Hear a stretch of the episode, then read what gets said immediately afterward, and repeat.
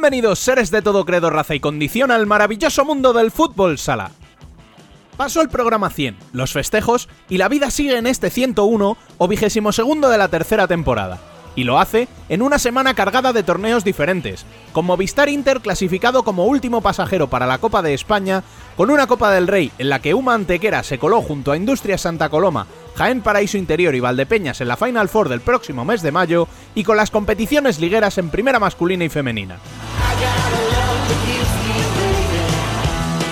De todo ello, hablaremos en un programa donde contaremos con una entrevista muy especial, tanto por el entrevistado, un chino que está junto a Catela en boca de todos, como por el entrevistador, y es que se estrena en Futsal Corner un nuevo colaborador que pega fuerte desde el primer minuto, Alejandro Pitaluga.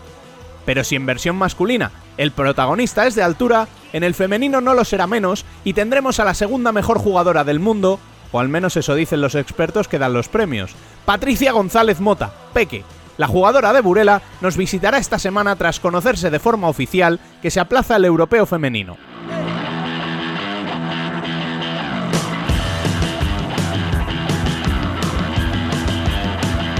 Arrancamos, recordándoos como siempre que podéis estar informados de cuanto sucede en el mundo del fútbol sala en nuestras redes sociales, en futsalcorner.es, en nuestro canal de YouTube y participar del debate en nuestro canal de Telegram.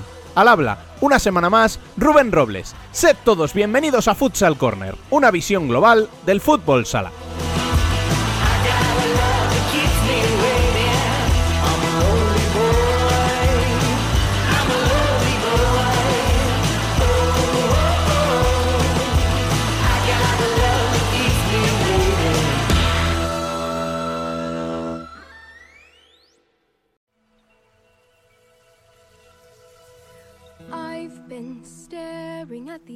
Las noticias.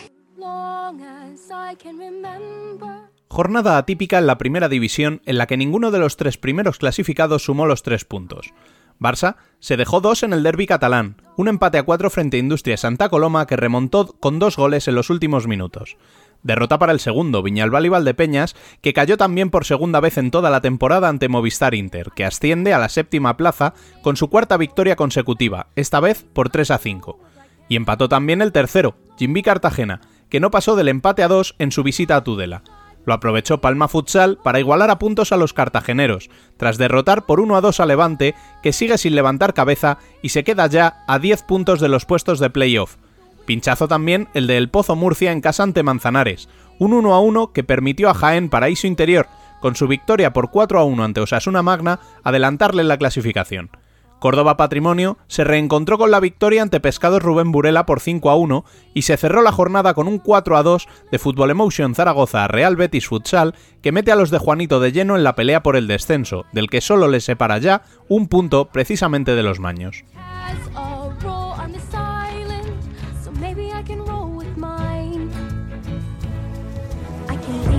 La primera femenina estuvo marcada por dos derbis madrileños que se saldaron con resultados muy distintos.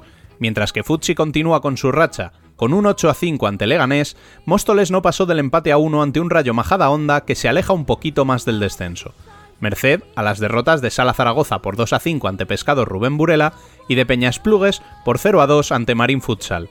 Este resultado aleja a las gallegas a 11 puntos de los puestos calientes donde sigue un Juventud Delch que cayó por 3 a 6 ante arriba Alcorcón, que se queda a un punto de Pollo Pescamar. El equipo gallego se vio sorprendido en casa ante STV Roldán, en un partido clave que comprime la pelea por entrar en playoffs, puestos a los que no renuncia Melilla Sports Capital Torreblanca, que continúa con su escalada y está ya a solo 3 puntos tras derrotar por 4 a 1 a la Universidad de Alicante. Se suspendió por positivos en Atlético Torcal el partido entre Urense en Vialia y las malagueñas.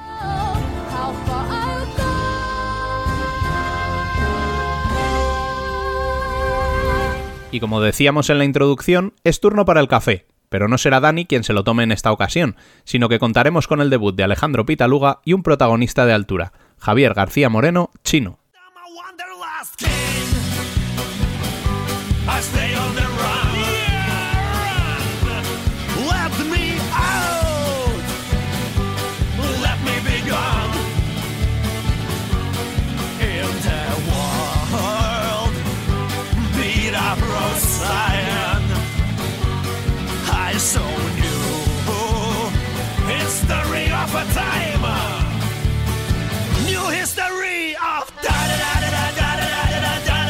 Hola, muy buenas. Soy Alejandro Pitaluga. Estamos aquí con Javier García Moreno, más, como, más conocido como, como Chino, internacional absoluto y nuevo jugador del, del Albacete Fútbol Sala tras su fallido paso por el Dinamo Samara.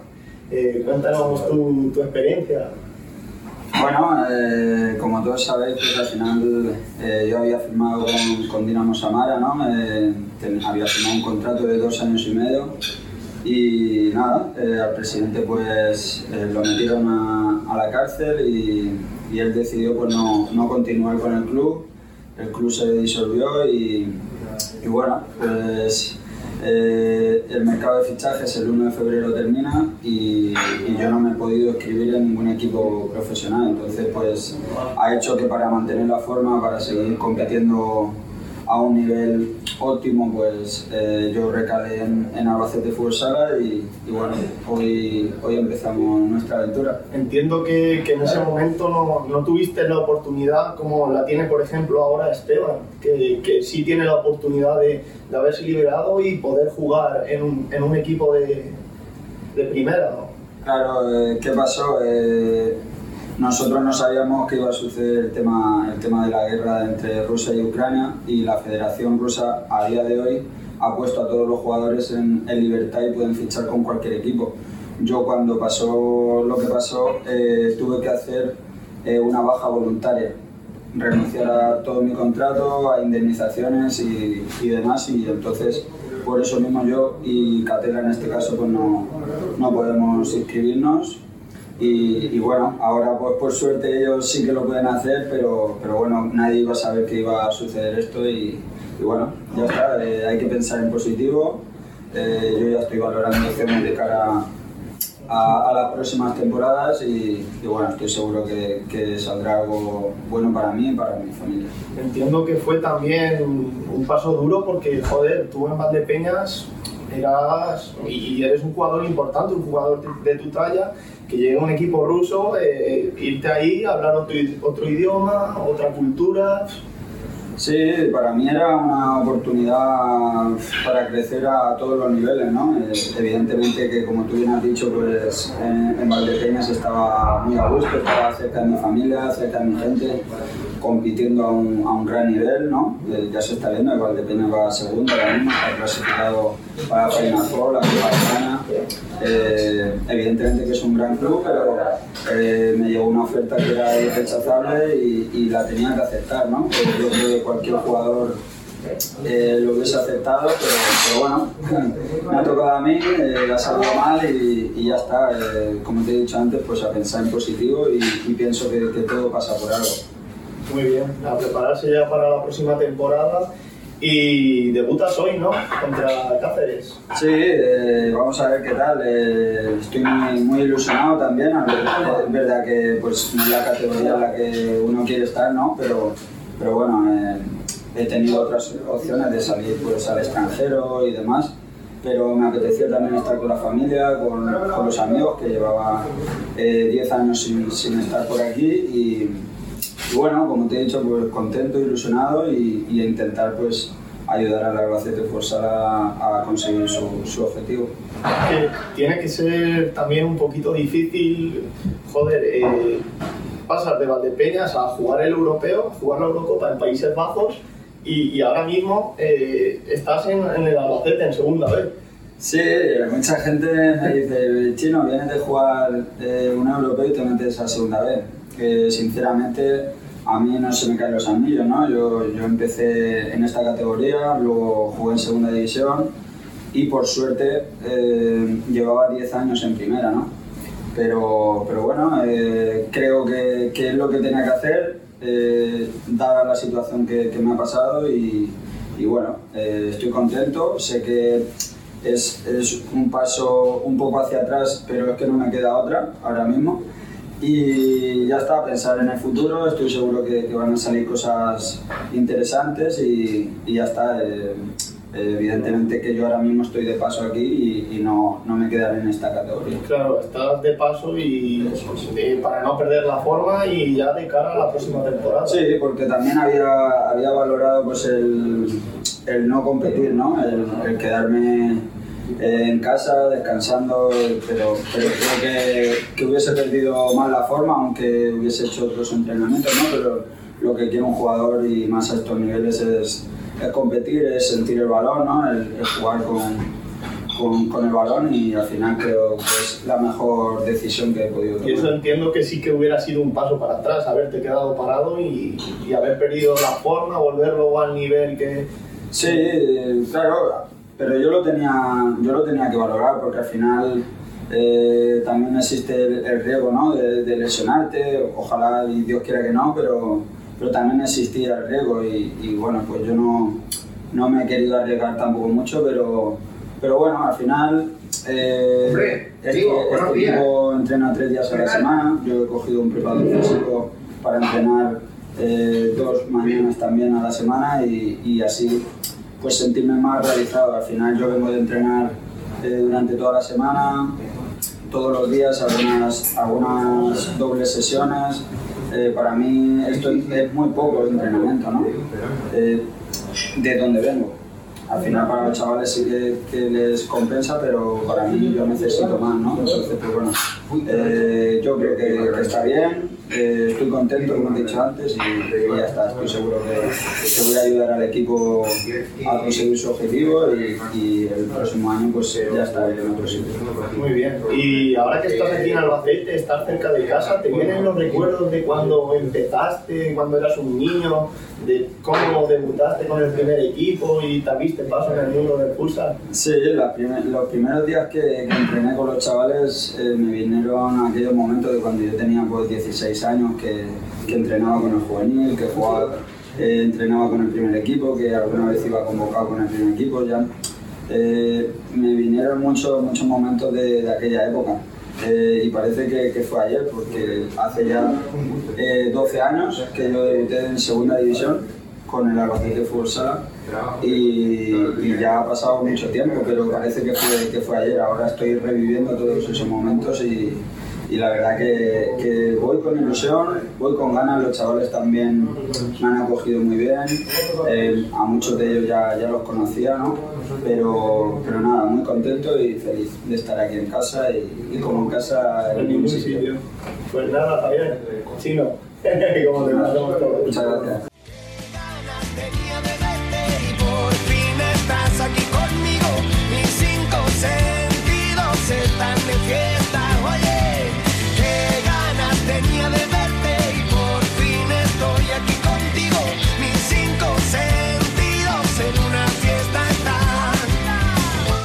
Debate.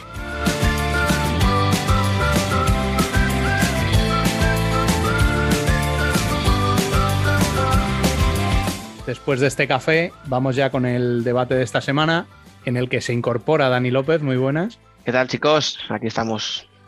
¿Te has cogido vacaciones de café esta semana? Bueno, joder, hay que dejar que las nuevas generaciones se desfoguen, coño. Tenemos que ir pensando en darle paso a la cantera. Está también con nosotros Bielizco, muy buenas. Muy buenas, ¿cómo va? ¿Qué tal? ¿Cómo vas con esos exámenes? Va bien. Bueno, exámenes eh, terminé en febrero, pero puedo anunciar que ya eh, más cerca de ser oficialmente ingeniero, porque todo lo que es referente al primer cuatrimestre ya ha terminado. Me quedaron ahora cuatro optativas eh, de mierda. Y, y luego el trabajo final. O sea que ya para el año que viene parece que, que sí. Imaginaros los Exceles que nos va a hacer con las gráficas, con, los datos de la Copa. O sea, te va a poner las opciones de Copa de España en la jornada 1. y para completar este debate en el que tenemos tanto de qué hablar, eh, tenemos con nosotros, primero de todo, a nuestro mister de cabecera, Nano Calvache. Muy buenas. Hola chicos, un placer estar por aquí de nuevo. Y traemos también a un jugador que acaba de ganar al líder de su competición, Ignacio Casillas. Muy buenas. Hola familia, muy buenas tardes, ¿qué tal estáis? Bueno, subidón, ¿no? Subidón, subidón en todos los sentidos. Subidón hasta las 6 de la mañana noche, así es que muy bien. Eso está bien, que las victorias, las victorias hay que celebrarlas. Sí, sí, sí. Además que cuando uno ya está, cuando uno está empezando a ver el final ya las disfruta mucho más porque sabe que no, no le quedan muchas de esas. Así que muy bien, la verdad que el equipo compitió genial, veníamos de una época un poco convulsa, que perdimos con el último la semana anterior y esto ha sido, esto ha sido un bombazo, porque aquí en Polonia no se lo esperaba nadie, así que ha sido, ha sido un poco la confirmación de que el Legia está, está ahí para quedarse. El plan. bueno, empiezo contigo, eh, ya que has sido el último en presentar y te quería hacer una pregunta directamente. ¿Qué le pasa a los porteros este año, Ignacio? Esa es una buena pregunta, ¿no? Si lo supiéramos no pasaría, pero Sí, sí, está al nivel un poquito, un poquito de aquella manera. Están siendo bastante irregulares, ¿no? se ve incluso, por ejemplo, Edu, que empezó también muy bien, ahora está otra vez, ha hecho un par de partidos ahí flojetes. Barrón y Fabio están ahora en muy buen estado de forma. Eh, Barrón en Supercopa hizo una super competición y Fabio le he visto, le vi el otro día contra Sota, puede ser, hizo un partidazo espectacular. Pero el resto de porteros, pues pichi pichá, ¿no? partido bueno, partido malo. Didas que parecía que estaba, que se salía también, ahora parece que ha pegado otro bajoncillo. Difícil de explicar. Pueden ser los parones del Mundial, de la Eurocopa, que al final los picos de forma influyen mucho, ¿no? Te los, te los condicionan mucho, pues, pues puede ser, ¿no? Hombre, este año al menos no hay parones por COVID así muy largos, con lo cual no, tiene, no tendría mucha explicación. es, un poco, es un poco raro lo que está pasando, la verdad, porque no, bueno, Jesús Herrero lleva fuera mucho tiempo, ¿no? Eh, yo, por ejemplo, Jesús García tenía muchas esperanzas, y tengo, ¿no? Muchas esperanzas. Creo que va a ser un gran portero y creo que si en Inter han apostado por él y se han deshecho de Alex, porque lo podemos decir así, ¿no? Eh, se deshicieron de Alex, es porque Jesús García saben que es un valor seguro. Pero tampoco está siendo, tampoco está siguiendo una, línea muy regular. Partidos buenos, partidos en los que mm, pero también la situación de Inter tampoco ayuda mucho, la verdad. ¿no? Defensivamente, hasta hace bien poquito, creo que lo vamos a tratar luego, eh, han sido una defensa bastante flojita y ahora parece que se están recuperando bastante. Eh, y no ayuda, ¿no? Cuando tu defensa tampoco es mentalmente fuerte, pues al final el portero se siente muy, muy desprotegido. Complicado, complicado de analizar, la verdad, la situación de los porteros ahora mismo. Yo es que lo resumiría en una cosa, y es que si os acordáis hace, no sé, cinco años, por decir una cifra, eh, decías, ¿quién es el portero de la selección? Y decíamos ocho nombres. Y todos tenían un nivel top. O sea, teníamos porterazos en España. Yo me acuerdo que había un momento, pues que si a la selección iban Sedano, Juanjo y pon un tercero, el que quieras, eh, Herrero, por ejemplo, que a lo mejor era el que solían ir, o sea, los tres porteros, ¿no? Eh, hostias, si alguien decía pues eh, Fede está despuntando, porque a lo mejor Fede en aquel momento no era titular, pero tenía muy buena pinta. Fabio parecía que iba a ser el portero indiscutible los, mm, para una década.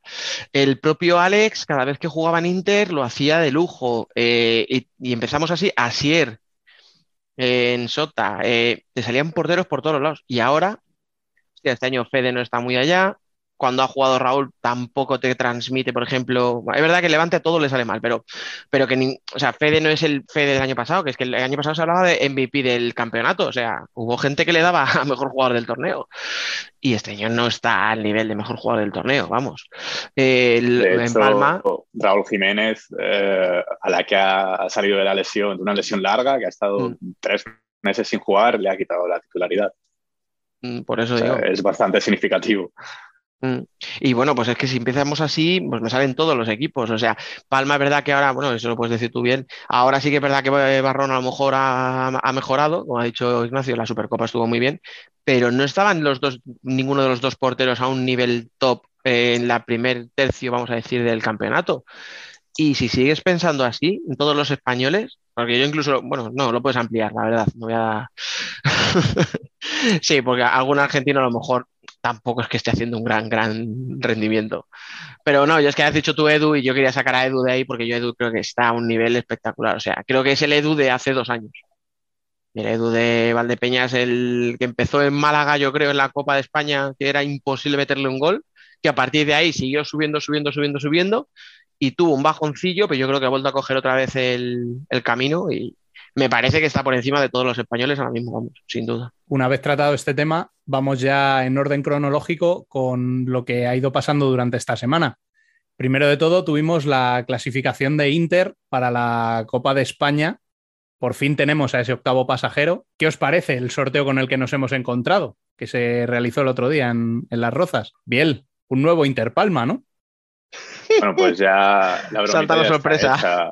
Y, y, cansa, la verdad que cansa. O sea, ya no solo por el hecho, o sea, puede parecer que yo lo digo porque son desde 2018 que nos enfrentamos sí así a Inter. En 2018 fue en semifinales después de ganar al Pozo, pero desde entonces ha sido siempre en cuartos y, Palma no lo ha ganado nunca a Inter en esas circunstancias, pero es que ya cansa porque es en plan siempre lo mismo. Encima siempre el mismo, por suerte este año no es el primer partido, pero sí es el primer día. Y pues no sé, um, pues que gusta ver otras cosas, que me da igual enfrentar, al final te tienes que enfrentar a todos si quieres ganar, pero que va más allá, es, pues no sé, tiene la sensación de que vas a ver más de lo mismo. Perdón, un segundo, solo te digo esto y así puedo seguir. Tú dices que nadie diga que es porque pierde. Yo, que Inter le ha ganado los cuatro años seguidos a Palma, también me cansa. O sea, también quiero ver otro partido. O sea, que, no, que no es porque pierdas y tal. No, no, es que es aburrido, tío, enfrentarte siempre al mismo rival. Perdona, sigue. No, poco más. Y luego del resto, pues muchas ganas de, ver. Bueno, eh, hay bastantes duelos en plan así. Bueno, es que quitando el Palma Inter, el resto creo que son duelos bastante interesantes por todo lo que hay detrás. Ese Barça Jimby, eh, un Barça que parecía que venía pletórico, pero que después de los torneos internacionales parece que se ha venido un poco abajo o que se le ha juntado todo. Mm. Eh, contra el Jimby, que ahora también no está en un buen momento por lesiones y por acumulación de partidos, pero al final también es un aspirante a, a saltar esos, esos tronos. Luego el Rivera el Pozo, pues por motivos obvios, yo creo que es un duelo donde nos vamos a fijar sobre todo en los banquillos y por esas tramas eh, secundarias que tenemos en nuestro deporte. Y, y luego, pues el Jaén Valdepeñas, poco más hay que decir. Creo que será un espectáculo, creo que se, disfrutaremos em, los que podamos ir a Jaén y los que, los que estén desde el sofá también, pero desde Jaén ver esas dos aficiones em, animando y a ver, luchando por quién anima más y quién consigue empujar más a ese equipo, creo que va a ser espectacular. Bueno, yo tengo, Una, tengo una pregunta para Isco, Nano. Venga, venga, tú, Que eres, tú que eres el hombre estadística, ¿es estadísticamente posible que todos los años toque Inter contra Palma? Porque yo ahí creo que las bolas calientes funcionan que da gusto, vamos. Es que es una cosa. Tiene que calcular. Yo pensé en calcularla, porque aparte es, fácil. Inter ha sido cabeza de serie igual en la mitad de todos esos años en los que se han enfrentado, pero las posibilidades tienen que ser. Bajísimas, te quita, te quita una posibilidad de siete, claro. Sí, sí, sí, pero que tienen que ser ah. bajísimas. Estas son mm, desde 2019, 20, 21, 22, cuatro años seguidos en cuartos. Mm, como mucho. Escucha, eso es una combinatoria de. O sea, no, no, eh, es una combinación de dos elevados, bueno, no te quiero ni contar. O sea. Es que es práctica, es que es más fácil ganar la lotería. Por cierto, en el sorteo que salió, que primero es el Barça Cartagena, pero luego eh, supongo que por temas de la tele lo han cambiado y vuelve a ser el primer partido. El Interpalma. ¿En serio? Sí. por orden, por orden de sorteo debería ser el segundo. supongo que la tele lo cambió de orden y lo ha puesto el primero. Así, por terminar de alegrarte. para cansar más. Perdona, Nano. Pues Nano. y por último, cierro, cierro. En plan, así números tirados eh, seguidos. O sea, he hecho uno partido 8, que es las posibilidades de que te toque, eh, elevado a 4, eh, da un 0,02%. O sea, es menos que eso porque realmente al ser cabeza de serie pierdes una posibilidad, pero como mucho es un 0,02% de todas las posibilidades. Pero bueno. Y escucha, y eso sería, bueno, vale, sí, porque son sorteos, pero bueno, da igual, nos vamos a meter en un lío que no viene al caso, perdón. ya hemos cortado tres veces. Es, casi la, misma probabilidad de comprar un abono, ¿eh? Ahora vamos a eso, ahora vamos a eso. eso está bien tirada, sí. Bueno, con, respecto a los partidos, yo creo que, eh, siguiendo con el hilo de, este clásico de, la Copa, yo creo que es la, gran oportunidad ¿no? de, Palma, por el estado de, ambos equipos, de conseguir superar esos fantasmas y, pasar de, ronda. A priori contra un Barça, que lo veo favorito en ese cuarto de final, y que al Barça creo que es el, rival que menos quiere cruzarse, ¿no? porque al final son tres partidos este año, eh, en los cuales dos, dos gana Palma y uno consigue empatar, aunque los penaltis caen, como fue el partido de, la Supercopa. Yo en mi porra he puesto que Palma gana la Copa, o sea que eh, por darte apoyo moral, bien. Y luego, por, por el otro lado, creo que, ese, ese, partido, ese, ese Jaén Valdepeñas, creo que, que, se ha adelantado, sobre todo para, para el aficionado neutral. Eh, ese, ese, duelo, tanto lo que se ve en la pista como en la grada, pues el perder una masa de afición en la primera ronda de Copa, pues bueno, es una, es una pena, pero la verdad que, que va, va, a ser el partidazo para, para estos cuartos de, de Copa. Y por último, pues bueno, falta ver ese, ese digamos, de, liga que pueda transportar esa, eh, esa competitividad, digamos, a, la Copa, que sabemos que en muchas ocasiones cuando ha participado, pues le ha faltado a lo mejor eh, ese pozo para jugar ese tipo de partidos y considerando también que, aunque se enfrente a un pozo, a un equipo con, mucha más experiencia en este tipo de competiciones, eh, el equipo de Pato siempre le, hace mucho daño y, y, le pone contra la cuerda al pozo. Así que eh, veo que, que, Rivera también tiene una oportunidad de, de, superar esa primera ronda y también pues quitarse eh, los fantasmas o esas sesiones que se ha llevado en, otra, en otras ediciones. Bueno, yo, sabiendo que discutiremos luego la Copa del Rey, qué bonito sería tener tres campeones distintos en tres competiciones distintas. Sería. Pues entonces, escucha, recuerdo que vas a tener la Supercopa, ¿vale? Podemos Sería... Bueno, pero esa es la cuarta, pero esa no cuenta, hombre. No, coño, que sí cuenta. hombre, que no.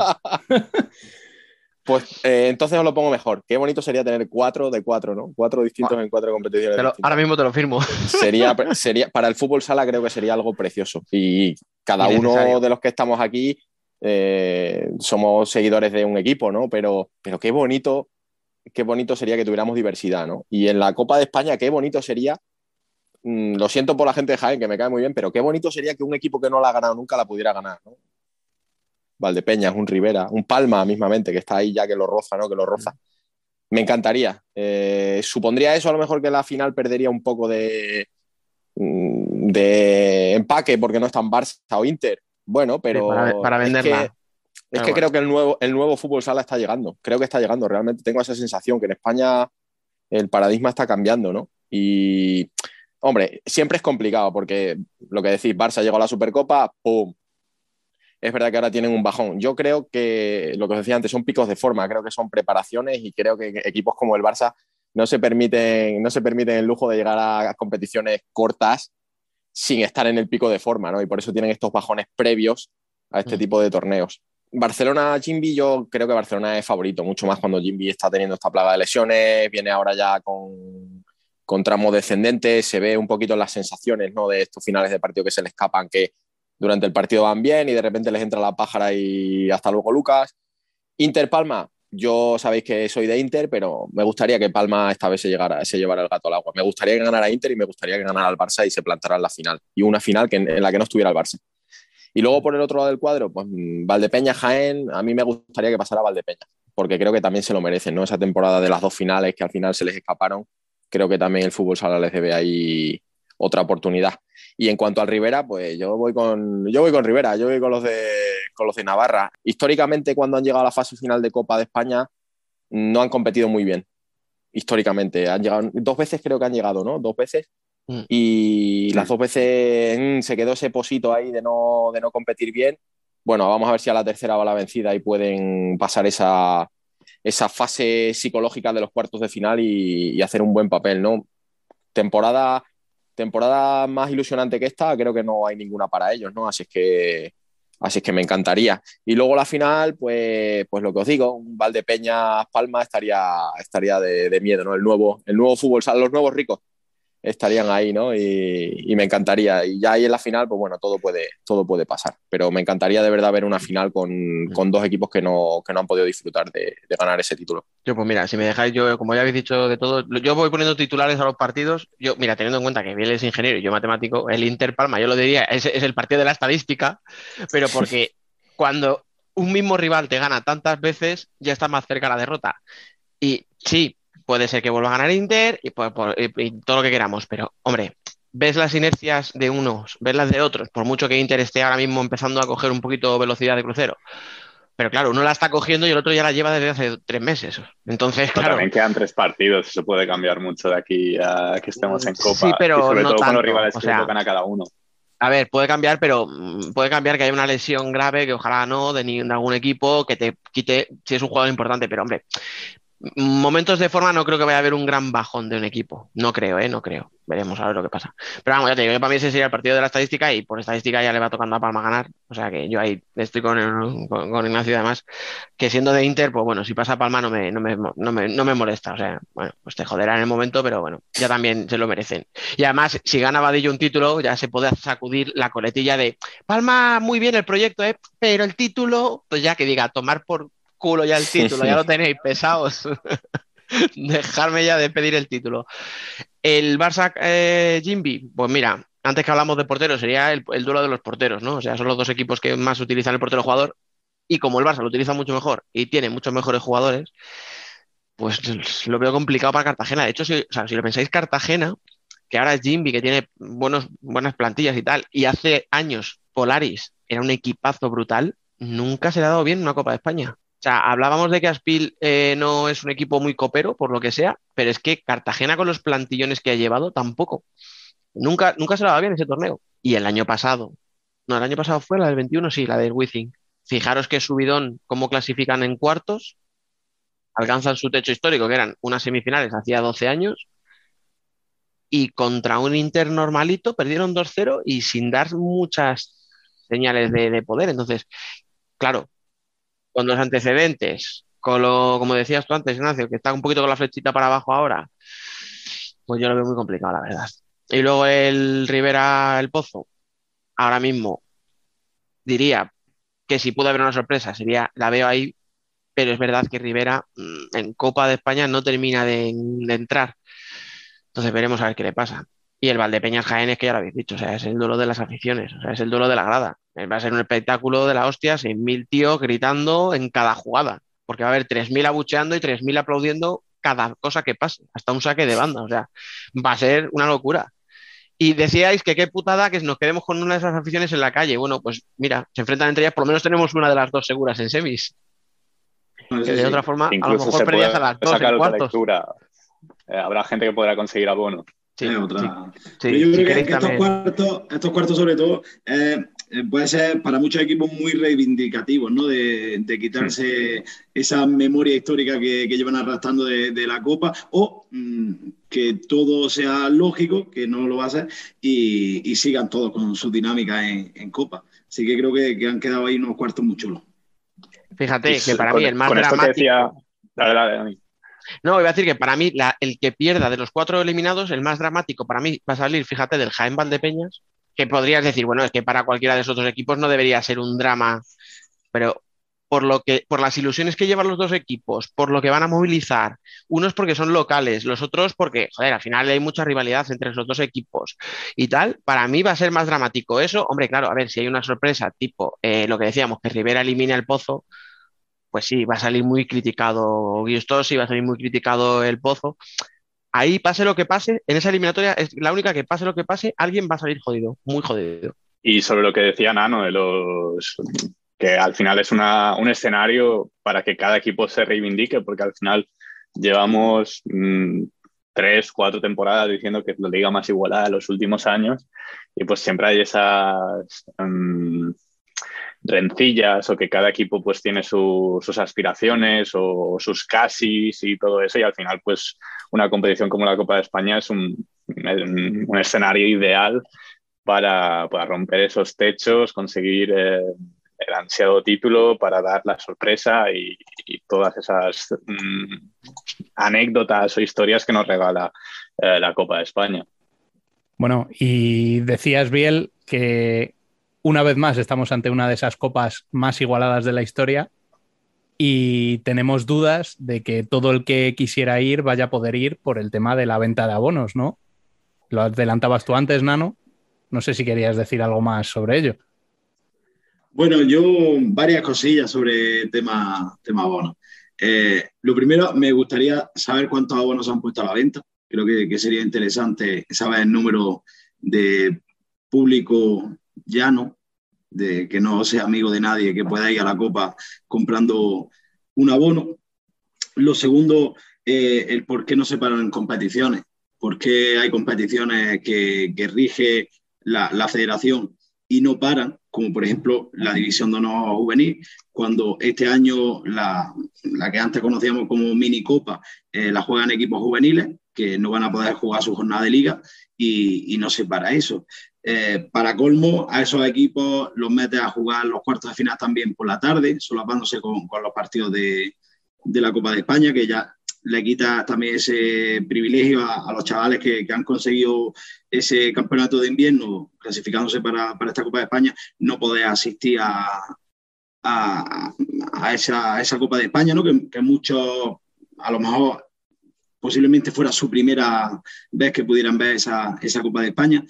Y por último, ese tema que, ha salido o que se está hablando tanto de, la reventa. Eh, creo que, que la reventa está, o sea, en cualquier tipo de, evento grande está. Y creo que en el fútbol sala no estábamos habituados a eso, porque mm, históricamente siempre para cualquier partido, eh, competición, siempre podías conseguir entrada. Y creo que no ha venido un poco grande o no ha chocado. Y al final, ¿cómo se soluciona esto? Le ponen nombre y, que cada uno tenga que presentar su DNI para poder acceder creo que no ha venido un poquito en grande y es un debe que para la siguiente copa se, se tiene que, que mejorar. Por, por, ese lado creo que no sé si se me pasará algún palo más, pero por ahí, por ahí irían los tiros. Y sobre todo, por favor, que solucione el tema de, del aparcamiento, que se pueda, eh, sobre todo a la salida de los partidos, que se pueda salir bien, que haya varios accesos, varias salidas en este caso, para que no se, se líe lo que se lía muchas veces allí. Que eso, escucha, eso que has dicho tú, que ya se lo he escuchado a varias personas, eh, yo creo que habría que hacer un llamamiento a la gente que tenga claro que hay una única entrada al parking, o sea, que para salir, pues si te tardas una hora en salir, pues tardas una hora en salir, pero que para entrar, eh, a la que te descuides, mucha gente va a llegar a los partidos tarde, al primer partido va a llegar tarde como no vaya con mucho margen, porque se van a comer ahí atascos buenos. Pero bueno, es que lo que tú dices, yo creo que hace... Perdona, Dani, una cosilla que, me ha venido, y antes que se me olvide. Eh, hablamos mucho del tema de los precios de la reventa, pero no nos olvidemos que una persona que no esté vinculada a ningún comité de la federación, eh, por ejemplo, el abono con el Congreso de Entrenadores le va a costar 190 pavos creo que es un precio bastante, bastante excesivo. Y, Perdón por la pregunta de ignorante, ¿qué ofrece por ese precio? El, Congreso, que son tres días de, de, charlas de, entrenadores, más el abono a la Copa.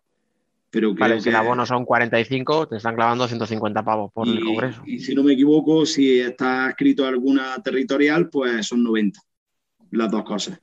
Creo que esa diferencia de, de 100 euros y teniendo en cuenta que muchas competiciones no se paran, que las personas que están adscritas a esas federaciones tienen que competir, por lo cual yo, por ejemplo, iba a ir a la Copa, que me pilla 45 minutos de mi casa, no voy a ir porque juego en Cádiz y ya juegas en Cádiz, tienes que entrenar, o sea, ya te pierdes dos días y para perderme dos días no saco un abono.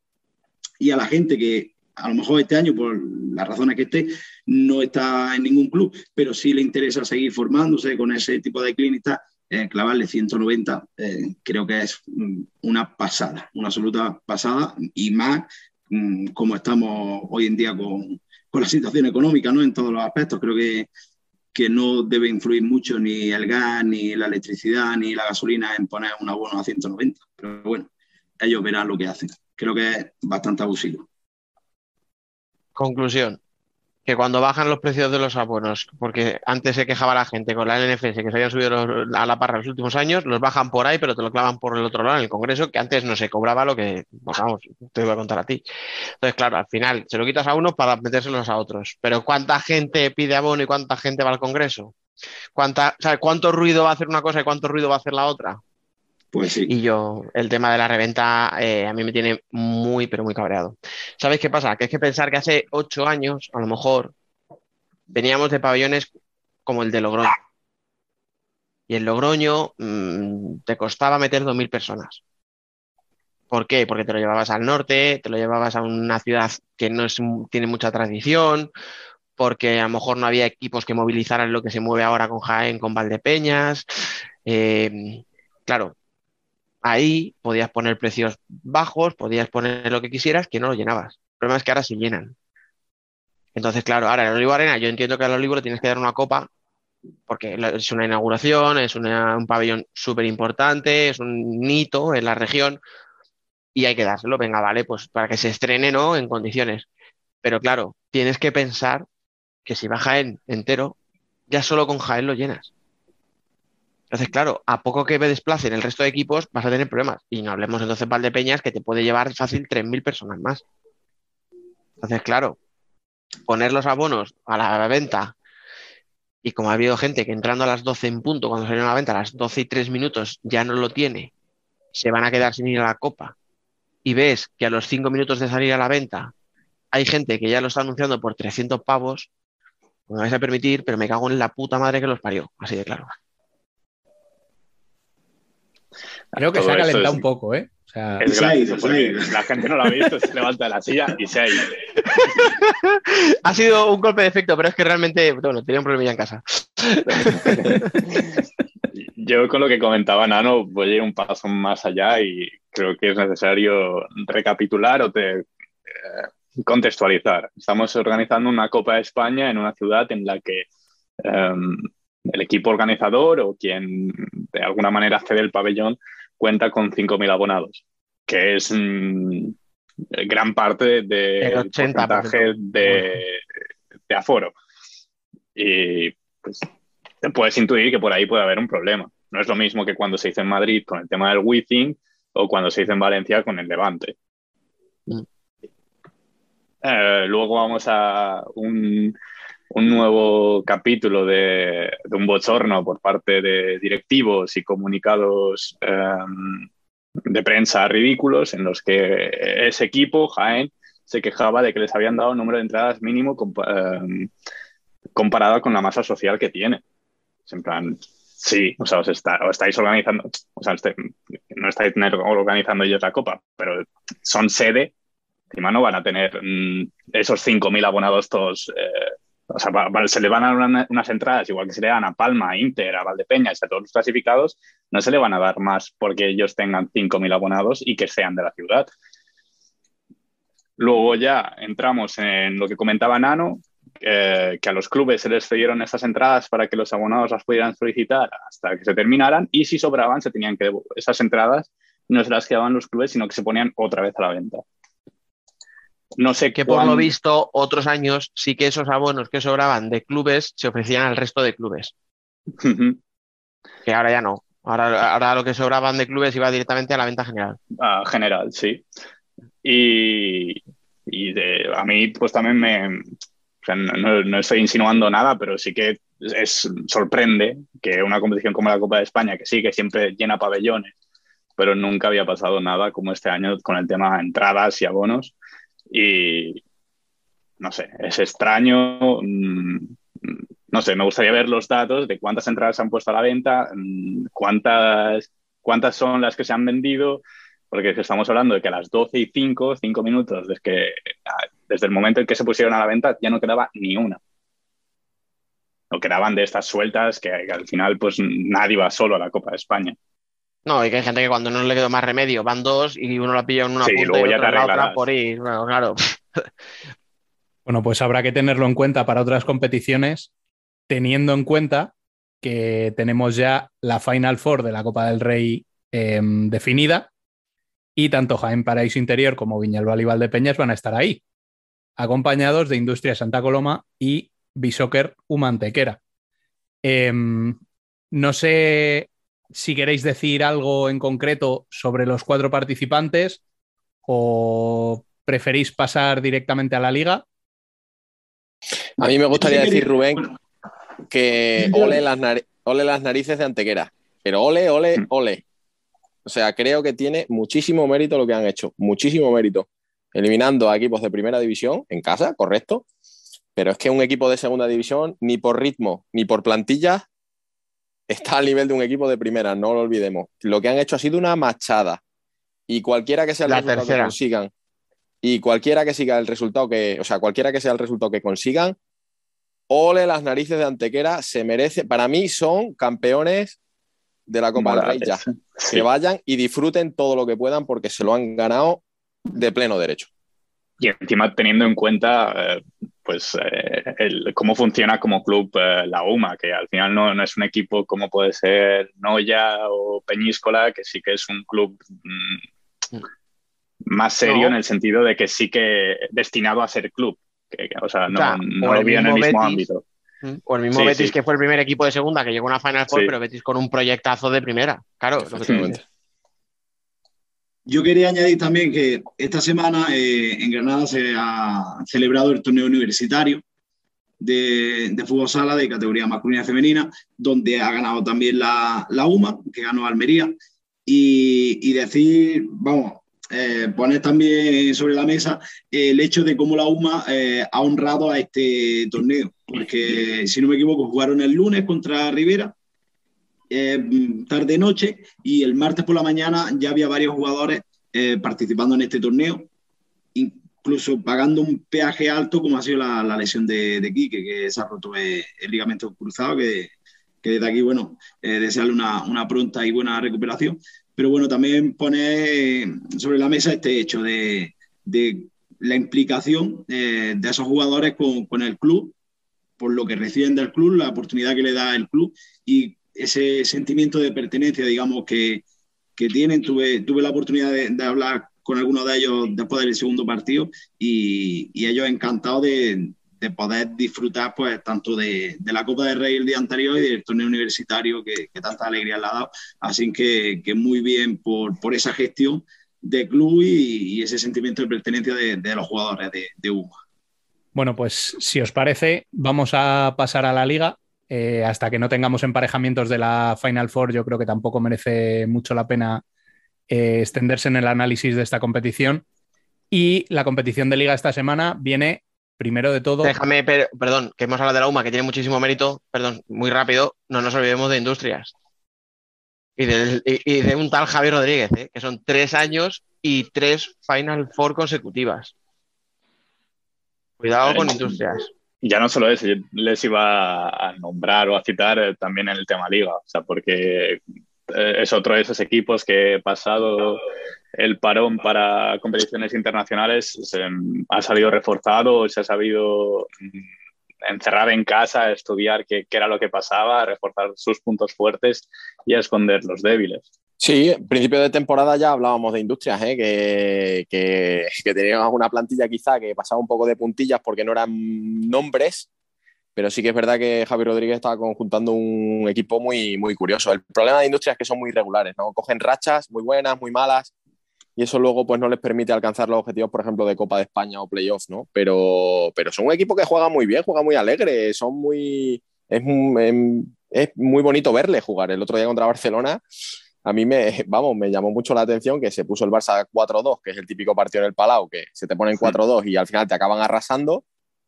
Y siguieron, siguieron con el portero jugador y acabaron empatando el partido, ¿no? A base de creer. Y, y además con el portero jugador muy bien, circulando el balón de una manera muy fluida, teniendo los conceptos muy claros, sabiendo dónde iba a estar el compañero en todo momento. O sea, a mí me sorprendieron muchísimo y también chapó porque son un equipo muy, muy agradable de ver. Y sacan gente, tío, de abajo. Y sacan gente de y cuando, de escucha, y cuando no la tienen, te la traen. Uh -huh. Porque obviamente no vamos a decir que David Peña sea canterano, porque lo fichó del filial del Barça, pero que después del partido el propio Jesús Velasco diga, qué pena que no he podido contar con este chico porque es un pepino de jugador, qué suerte tiene Industrias de haberse, o qué bien lo ha hecho, más que suerte, es qué bien lo hizo, llevándoselo para, para ellos, porque me lo hubiera quedado yo aquí en el primer equipo, vamos, seguro. O sea, quiero decir que cuando todo un Barça, con todo un Velasco, con esas plantillas, te dice eso de un chaval tan jovencito, hostias, es que Industrias ha tenido buen ojo, que al final es verdad que parece muy fácil porque dices, bueno, es que siempre ficha del filial del Barça. Bueno, también el Barça le quita siempre jugadores de las categorías inferiores. Pero es que, claro, el Barça si despunta, tiene siete chavales que despuntan. Tienes que coger al bueno de esos siete. Industria lo hace muy bien. O sea, es que, joder, coge jugadores, tío, y es que ahora, eh, pues no sé, es que empiezas a decir nombres y, dices, Cardona, hostia, Cardona está haciendo un temporadón, tío. Pero es que David Álvarez ha crecido una burrada. Sí. En portería parecía que ninguno de los dos terminaba de arrancar y bueno, pues mira lo que hablábamos antes. No hay un portero que sea un primer espada de la hostia, pero bueno, Borja Puertas se ha sentado en la portería y más o menos está haciendo ya unos partidos mm, serios, o sea, con cositas tal. Y Javi yo creo que incluso ya está sentado en el banquillo y ya no vemos a ese Javi Rodríguez que todo era testosterona, todo era echarle huevos, el me cago en la hostia que no hacéis el no sé qué, o sea, ya va metiendo unas indicaciones, ya se le ve un pozo de entrenador que, joder, ahí, ahí, ahí ahora ya sí se ve cuando se hablaba de Javi Rodríguez para Barça, decíamos, hostia, es que muy pronto está muy verde. Bueno, pues ahí sí se le van viendo hechuras para otro banquillo más grande. Y ahora me llamarán de Santa Coloma y me dirán, ¿para qué dices nada, gilipollas? Cállate. Pero, pero bueno, se le ve, se le ve que, ya va cogiendo ese pozo, ya digo. Bueno, pues venga, antes de que te peguen, eh, vamos a pasar a la jornada de liga en la que parece que hay varios equipos que llevan una racha en la que no levantan cabeza, ¿no? Tenemos ahí a Levante, a Betis, quizá no sé si meter también ahí al Pozo, porque llevan varias semanas en las que no son capaces de conseguir un resultado positivo. No sé cómo lo ves, Nano. Sí, la verdad, yo creo que, esta jornada, eh, si miramos todos los resultados, más o menos ha sido una jornada lógica por la dinámica de, la mayoría de, los equipos.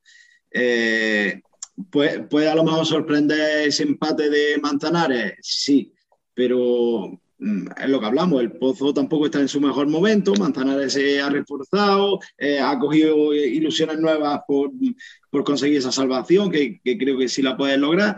Eh, a lo mejor el empate del Barça, vale, pero es que es un derby, eh, entramos ahí que, que los derbis puede pasar de todo, ¿no? Y, yo creo que dentro de, de, lo que cabe ha sido lógica. El tema Betis, pues ya sí empieza a, ser muy preocupante, sobre todo porque hoy era una final. Hoy no era mm, que sí que todos los partidos valen tres puntos, pero hoy eh, era el partido donde... Hoy, eran seis puntos, no eran tres. Exactamente, un poquito más. Y ya no solo lo pierdes, sino en esa, por ejemplo, en la última acción que te hacen el 4-2, para colmo pierdes también el gol a verdad.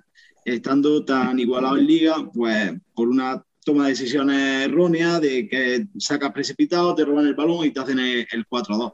Y que entre tan frío, digamos, a ese partido, ¿no? Que en el minuto 5 vayas 2-0, te vayas al descanso 3-0. Eh, es preocupante, sobre todo por, por lo que muestra eh, ese equipo a la hora de, competir.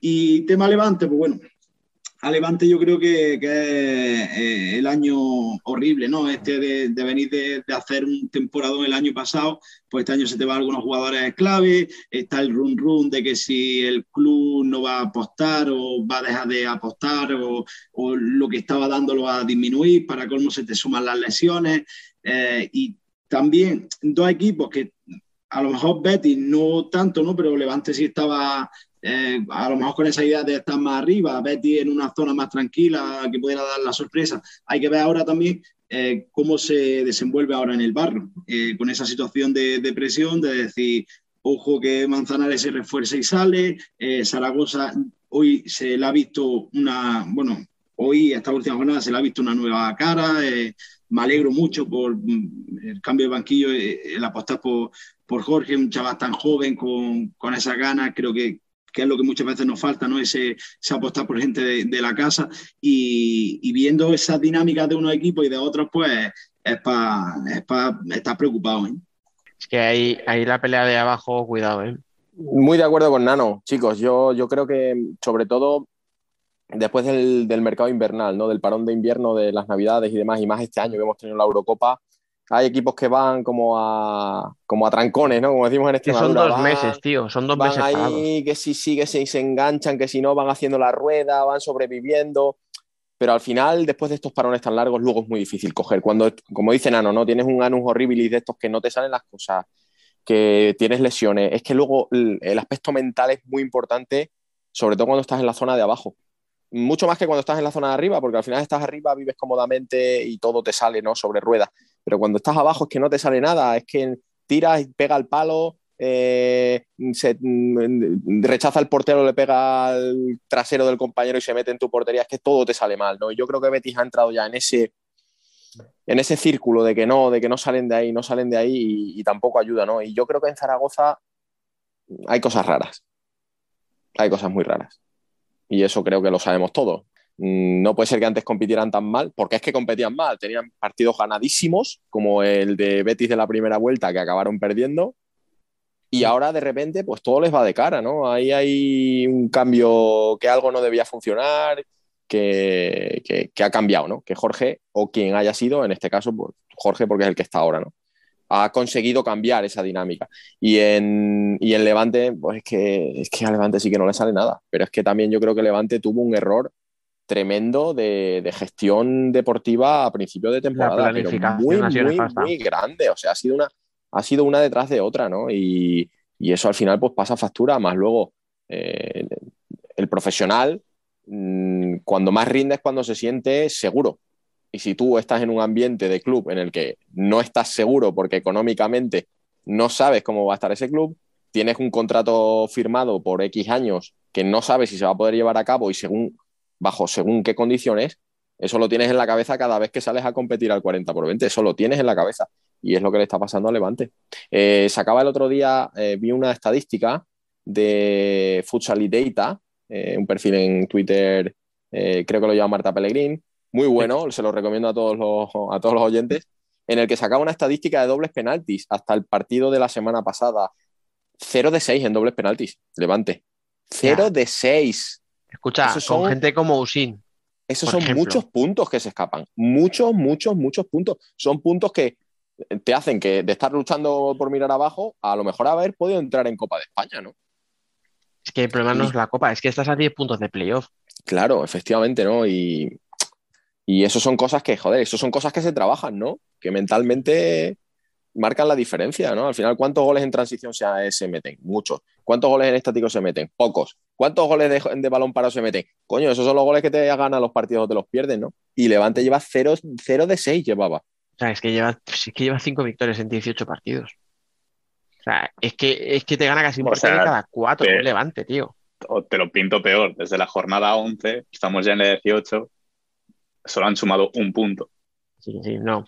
Además, eh, es que es lo que decís, es que son las sensaciones que transmite. Es que le, le remontan un partido, el de Rivera, ganándolo 4-1, le remontan al 4-5. La semana siguiente, no me acuerdo ahora con quién, Cartagena puede ser, eh, le pasa exactamente lo mismo, le vuelven a remontar. O sea, que el problema es, si se pone el otro equipo por delante, no se ven con fuerzas de remontar, pero cuando eres tú el que vas por delante, sí que te remontan. O sea, entonces, y es eso, tío, y hay jugadores ahí, joder, con mucha experiencia pero claro, experiencia para jugar por otras cosas. Hmm. Ah, no hablo de que vaya a bajar a segunda, eh, O sea, no hablo de que vaya a peligrar el descenso, porque creo que entre lo poco que pueda sacar Zaragoza o lo que pueda hacer Betis o Manzanares, le tiene que dar para quedar por delante de los tres. Pero con quedar por delante de uno le vale. O sea, creo que tiene, pa- tiene para, con poco que tenga, le tiene que dar para estar por delante de esos tres. Pero es que con quedar por delante de uno de esos, ahora hay que ver qué pasa si dices tú, ¿no? Que, que ya se empieza a hablar de recortar el presupuesto, de dejar la selección un poco tal. Eh, acaba tú la temporada en el puesto 14 o en el puesto 13. Claro. A ver qué pasa. Y es que en playoff en playoff no se meten, ¿eh? Nah, ahora mismo eso, eso es, una, o sea, es una utopía ahora mismo, vamos. Perdona, lo que te he interrumpido. No, no, no, es lo que tú decías, que, que según la, la posición que, que quede, que le vendes al club para que, para que siga apostando por, por el fútbol sala. Eh, es complicado. Y bueno, una cosilla más de, de la jornada de, de liga, aparte de, de la buena dinámica que, que lleva Movistar, ¿no? Eh, me gustaría también resaltar la, la dinámica de, de Valdepeñas, que aunque haya perdido esta última jornada, que yo creo que el 99% de, de los aficionados al fútbol sala, cuando vimos las dos pérdidas que tenían de Chino y Catela, eh, parecía Mm. como que ese equipo iba a dejar de competir. Y ahí estamos. O sea, eh, tienen, tienen plantilla, tienen un cuerpo técnico brutal, eh, la afición eh, es un, un gol extra que tienes por, por partido y, y ahí se demuestra pues, bueno, la, la labor de, de la palabra equipo en conjunto, que, que aunque pierda a dos tíos de, de esa calidad, pues bueno, el equipo sigue ahí compitiendo, metiéndose en fases finales y, y siendo un coco de, de la liga. Y, y, segundo en liga. Que Exactamente. No, no, y que si gana se hubiera puesto a dos de Barça.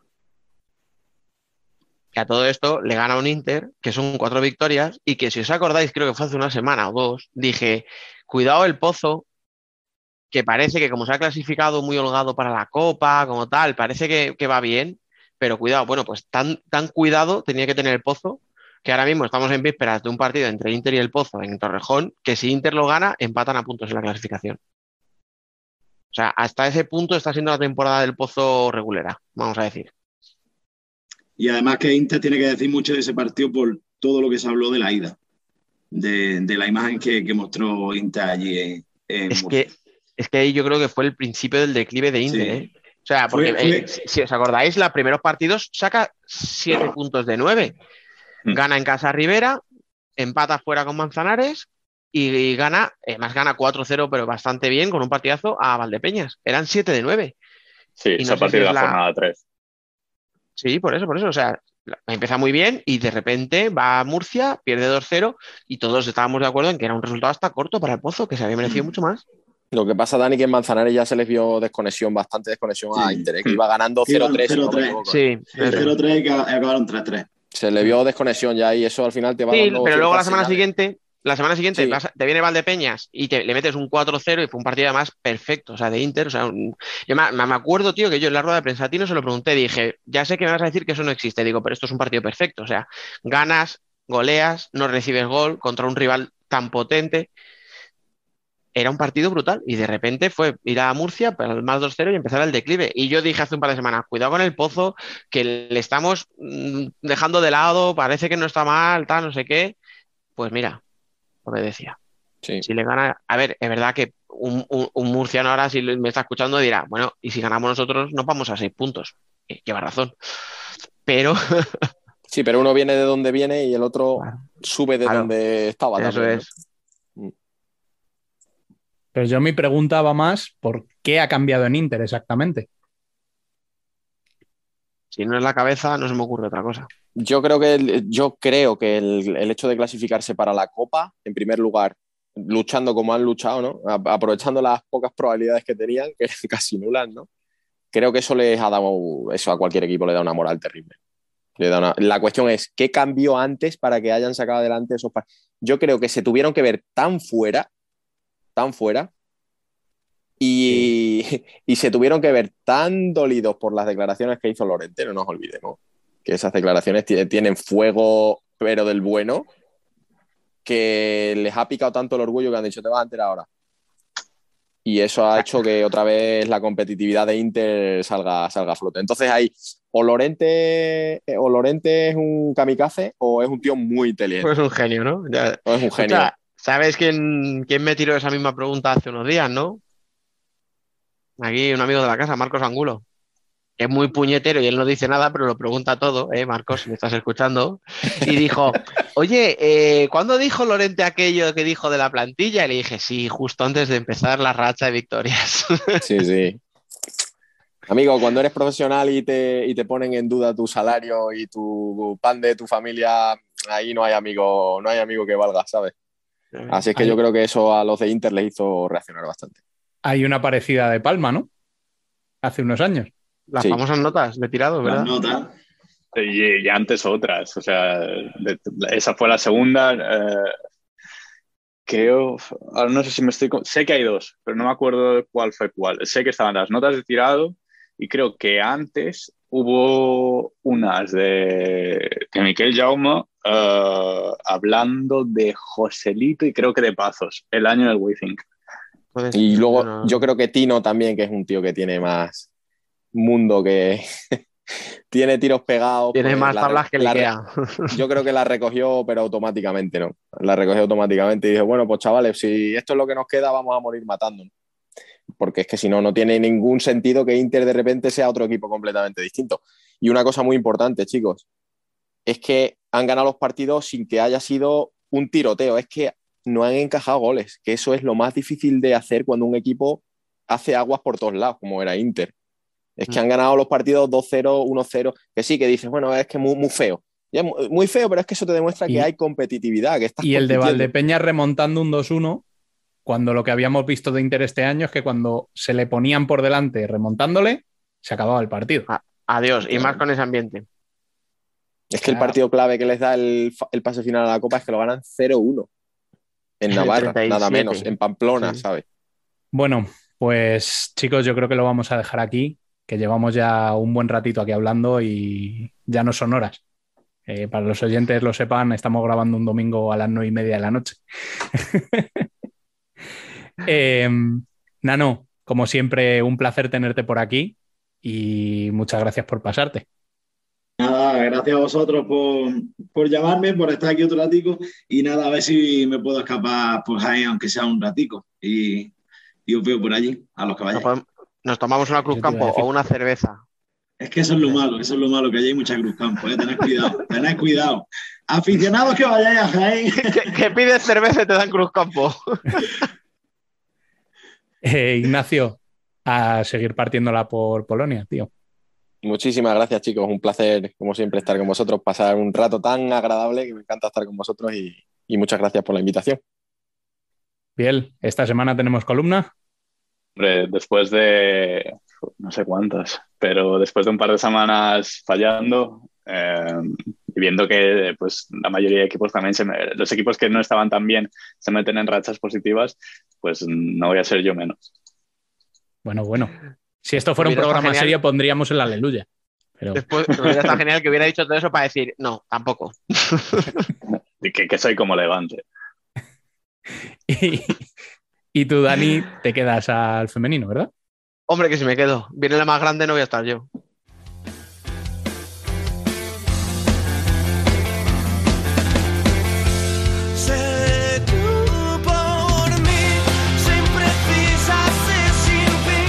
Nosotras también somos futsal.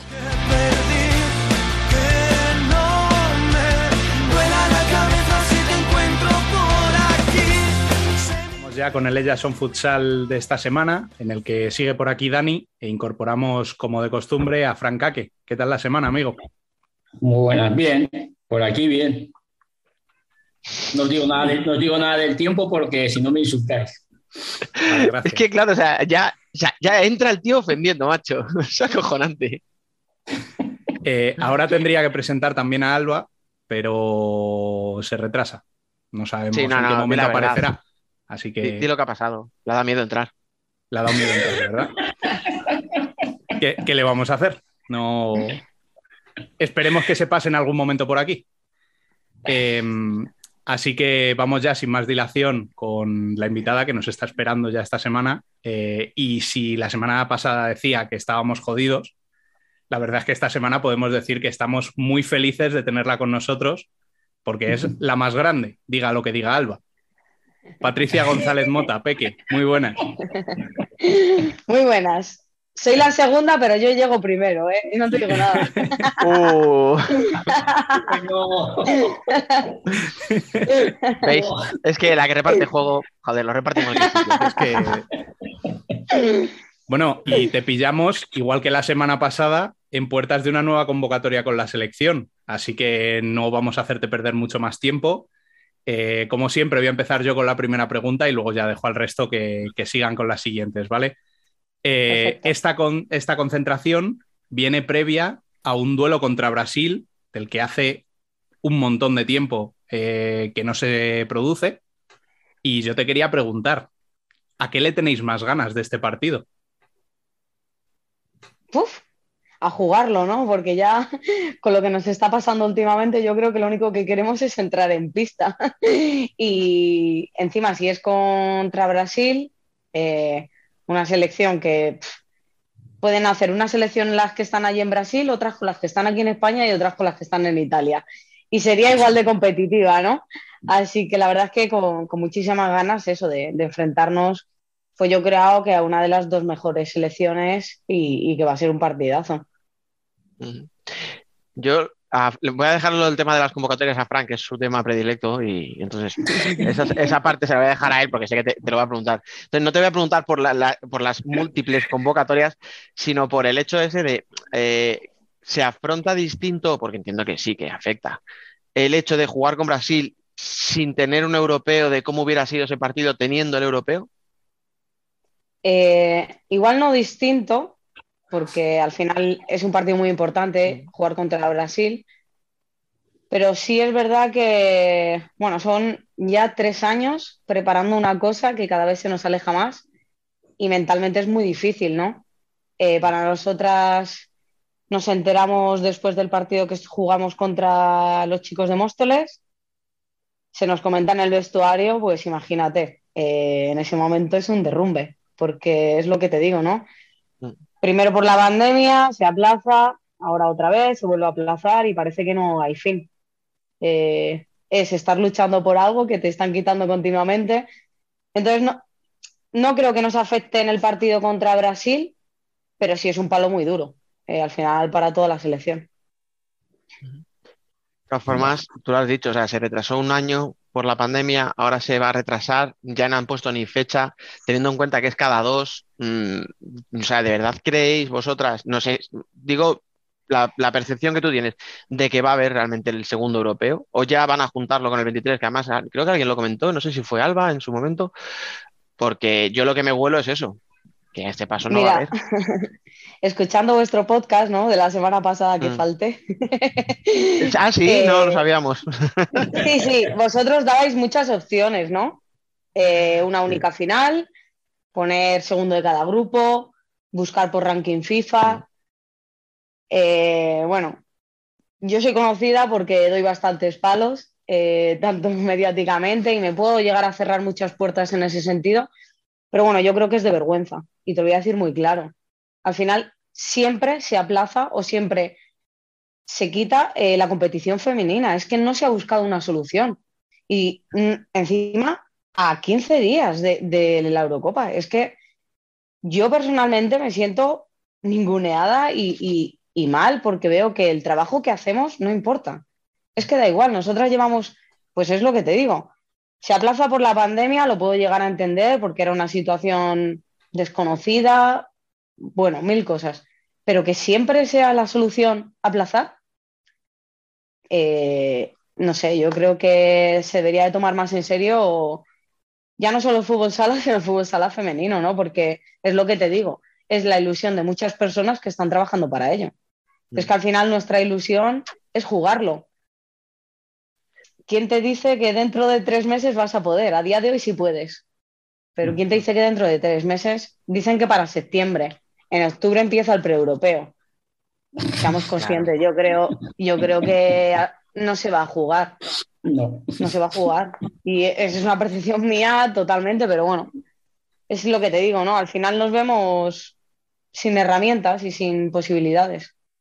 Es que es una mierda, tío, porque al final nos cansamos de hablar siempre, ¿no? O sea, parece que ganáis el primer europeo, ah, esto va a dar un empujón al fútbol sala femenino, bla, bla, bla. Viene otro no sé qué, esto le va a dar otro empujón, bla, bla, bla. Y luego, la verdad, la verdad, no hay empujones ni hay mierdas, tío. O sea, perdón por hablar así de mal, pero es que estoy muy cansado. ¿Sabes qué esto. pasa?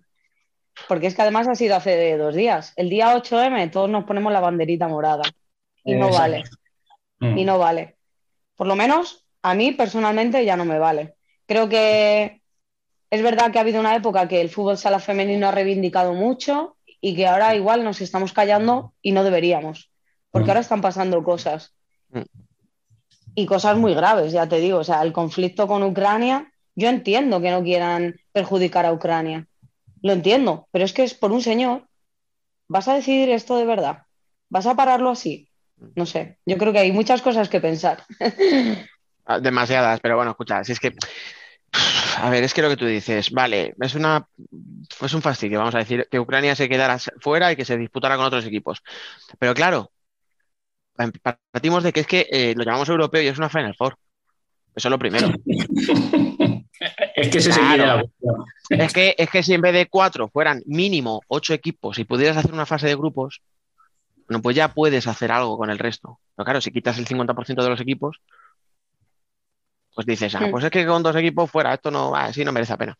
Y yo me acuerdo, tía, que hablamos hace mucho, en la, mira, en el confinamiento precisamente, un día que hicimos un especial contigo y con Marta de, de Ourense, Marta Figueiredo, y, y hablamos y dijimos, se acabó, no vamos a hacer más programas en los que se hable de eh, que si lo tienes difícil para jugar porque no soy profesional, de que si lo te- O sea, eh, a- hace dos años hablábamos ya de, vamos a centrarnos en el deporte, vamos a hablar del deporte, pero es que no nos dejan. Posible. Es que Correcto. esta entrevista tendría que estar siendo una entrevista de pre-europeo, o sea, tendríamos que estar hablando sensaciones, qué queréis preparar contra Brasil, qué esperáis de Portugal, que no sé qué, el, el- el rival de semis, pero claro, nos lo han quitado, pues no podemos hablar de todo eso. Y al final, ¿qué nos queda? La puñetera reivindicación otra vez. Sí, sí, es lo que te digo, ¿no? Pues que al final, eh, a- aparte se, se nos achaca, ¿no? Que reivindicamos mucho, que nos quejamos, y es que a mí me encantaría, de verdad, eh, que la gente pasase un día, como por ejemplo el que pasamos nosotras, el día que nos dijeron no hay europeo. Un deportista cualquiera. Porque todos sabemos que si es un mundial o un europeo masculino, Se no juega. se y se juega. Y todos lo sabemos. Y al final, en todos los deportes, la sección que se aplaza o la sección que se toman medidas drásticas es en el femenino. Y es lo que te digo, que es que hace dos días todos teníamos la etiqueta morada, pero es que la etiqueta morada no es un día. Es que se tiene que trabajar y se tiene que trabajar en que el fútbol sala femenino crezca. Porque eso, todas las reivindicaciones que quiere el masculino, de que haya olimpiadas, de que haya muchas cosas, pasan porque nos ayuden a crecer. Y nos tienen que ayudar porque se nos hacen muchas zancadillas. Y es que eso es una realidad, es así. Puede sonar crudo todo lo que te, tú quieras, pero es que al final es eso. Yo invito a cualquier persona que está trabajando tres años por, para que te digan, mira, oye, que no. Cuando sabes que es simplemente por ser el femenino. Sí, sí, eh, yo ahí estoy completamente, bueno, buenas tardes primero. Yo ahí estoy completamente de acuerdo contigo. O sea, eh, yo además, por desgracia, acerté y dije que la FIFA no iba a hacer absolutamente nada. Pero nada. y no me he Sí. equivocado. Porque es que estaba visto y aún más, yo creo que no lo vais a jugar. O sea, lo van a juntar con el del año que viene. Bueno, solución drástica. Ya está. Y abrogamos. Y lo que estás diciendo tú es que es así, es que tú imagínate a alguien que se entrena para los Juegos Olímpicos y 15 días antes le dices, mira, que no hay, que lo aplazamos. Eso es. Esa es la clave, tío. 15 días, es que quedaban 15 días. Es que, claro, para nosotras es que estábamos en la, a pies de la concentración del europeo, que la semana Claro. pasada fue la concentración del europeo. Era una continuación y de repente te dicen, no. Que sí, No. que sí, Ya. y ahora. Y, y tanto nosotras como todo el cuerpo técnico, porque eh, la cara de Claudia y de todo el cuerpo técnico era un poema de decir, es que no es posible. Claro, es que te todo lo han arrebatado así. Todo Todo el trabajo que has hecho no sirve para nada. O sea, es, ahora, pues ahora vuelve a planificar, pero ¿el qué planificas? ¿Para cuándo lo planificas? ¿Cómo? Es que ese- es que ese es el problema. ¿Cómo, cómo Claro. planificas ahora? Es lo mismo un, un torneo en marzo que estás en tu, puedes estar en tu pico de rendimiento que en septiembre que te pillan en pretemporada. ¿Qué haces? ¿Te organizas? No, pretemporada no, es que no han vuelto todavía de pretemporada. No, claro, o, o a- o adelanta, o adelanta la vuelta y quédate sin Sí. Y ya no vacaciones. solo o- es eso, sino la liga, por ejemplo, ahora tenemos una Claro. semana que está vacía. Que Sí, sí, sí. es verdad que con esto del COVID puedes jugar ahí partidos aplazados, pero no todo el mundo. Hay gente Sí. que va a estar 15 días sin competir sin ningún sentido, entre comillas. Entonces, Sí, sí, sí. es un cúmulo de cosas, de despropósitos. Esto es un cúmulo de despropósitos. Es que además, mira que lo tenían sencillo, ¿eh? con todas las opciones que propusimos aquí, llama al segundo de cada grupo, llama al tercero, llama al cuarto si quieres, pero, Ranking Sí, FIFA, si es que eh, la más Claro. fácil es ranking FIFA, fuera. pero como, no, como no les importa, la mejor solución ¿cuál es? Pues mira, ya está, se suspende, a correr. Total, ¿qué van a decir? Si protestan, total es el fútbol sala, que y encima es el femenino. ¿Para qué nos vamos a Sí, molestar? sí, sí. Es Sí, así. sí. Yo ya te digo, yo, y, y me ha pasado siempre, me cerraré muchas puertas y me llevaré muchos palos, pero yo creo que esto no puede pasar así, sin que nadie diga nada. Es que esto es increíble. O sea, que es que han quitado el europeo porque sí. O sea, ya está. No, díselo, Porque no díselo a es- Alba. díselo a Dani Alba, capitán europeo. Ya, ya me Pues dijo, mira. yo tenía ya a mis padres con todo cogido ya, pero bueno, lo bueno es que es cancelación, la tenían por si no entraba en la lista, así que Eso no lo voy a comentarlo, por cierto. Bueno, pues mira, ahora que Fran comenta que se lo digan a Alba, pues vamos a preguntarle a ella directamente, que ya aparece por aquí. Muy buenas. Hola, buenas. Gracias por, por esperarme. no, broma, broma, he llegado tarde. Ha sido- Escucha, ha aquí se empieza. Ya, ya- ya- yo creo que ha habido algún palo mío pa- para, para mí antes, porque he llegado tarde. No sé de qué nos hablas. Los palos han sido de, off the record, Alba, tú tranquila. ¿Así? Nada. Eh, No, sí, de hecho hemos dicho que fuiste tú, yo he reconocido que fuiste tú la que dijiste lo de que iban a juntarlo con el europeo del 23 y a tomar por saco. Fran se ha echado las flores, ha dicho, no, claro, ya lo comenté yo, lo comentó, no, lo comenté yo. Pero bueno, no pasa nada, claro. Le he dicho que comenté que no iban a hacer nada. O sea, que la FIFA no. se iba a Vale, molestar. Y efectivamente, efectivamente, Alba no fue tan previsora de comprar cancelación. Alba compró billetes con Ryanair y todo el mundo sabe lo que ha pasado. Pues Alba hasta que Nada, yo ahora tengo unos preciosos días para pasarlos en Oporto, sin, sin más. bueno, es, muy bonito Porto, ¿eh? Unos Sí, días no, no, por claro. ahí de vacaciones. Sí, no, escucha, y alguna cosa me está saliendo por ahí para ver algún partido, no vaya a ser que me vuelva No, sin ver no, sí, sola. sí, plan ya tiene. Sí, plan ya tiene. Me va aquí de Vale. ahora de drama, pero plan ya No, tiene. voy de, escucha, voy de mala leche que tengo, que me lo estoy intentando tomar con filosofía, porque si no nos queda un programa precioso, o sea, de media hora rajando, ¿sabes? Pero bueno. Ay, Yo, Alba, yo- yo iba, a, estás. iba comentar que no, estaba, estaba escuchando a Peque y que creo que no se pueden añadir más cosas. Eh, es que tiene toda la razón del mundo. Es que hace dos días todo el mundo con un lacito y, y luego cuando tienes que demostrar las cosas en- al día a día y con, con las cosas de verdad no, no haces nada. Y mucho lazo, mucha igualdad, pero luego no hacen nada para, para ello. No sé dónde, dónde lo leí, creo que fue en un Twitter o en un tuit o, o- o- o no sé, fue también el día de- del 8M. Em, que la Copa América femenina se había aplazado, pero la masculina Sí. sí se había jugado. Mm. La Copa Libertadores se había aplazado, femenina, pero la, la masculina se había jugado. Mm. Y así todo, o sea, no, no solo pasa en Europa esto, pasa, pasa en todo el mundo. Pero es que es una vergüenza que a 15 días hayas des- desorganizado toda una competición con todo lo que ello conlleva, tanto para España como para Portugal, que se venían preparando desde el principio de temporada. Es que es una locura. No, es que es inimaginable. Es in- inimaginable en cualquier otro deporte que no sea femenino. el día ya no digo ni fútbol, no, no, fútbol sea femenino. O sea, es que es inimaginable la que se, se liaría.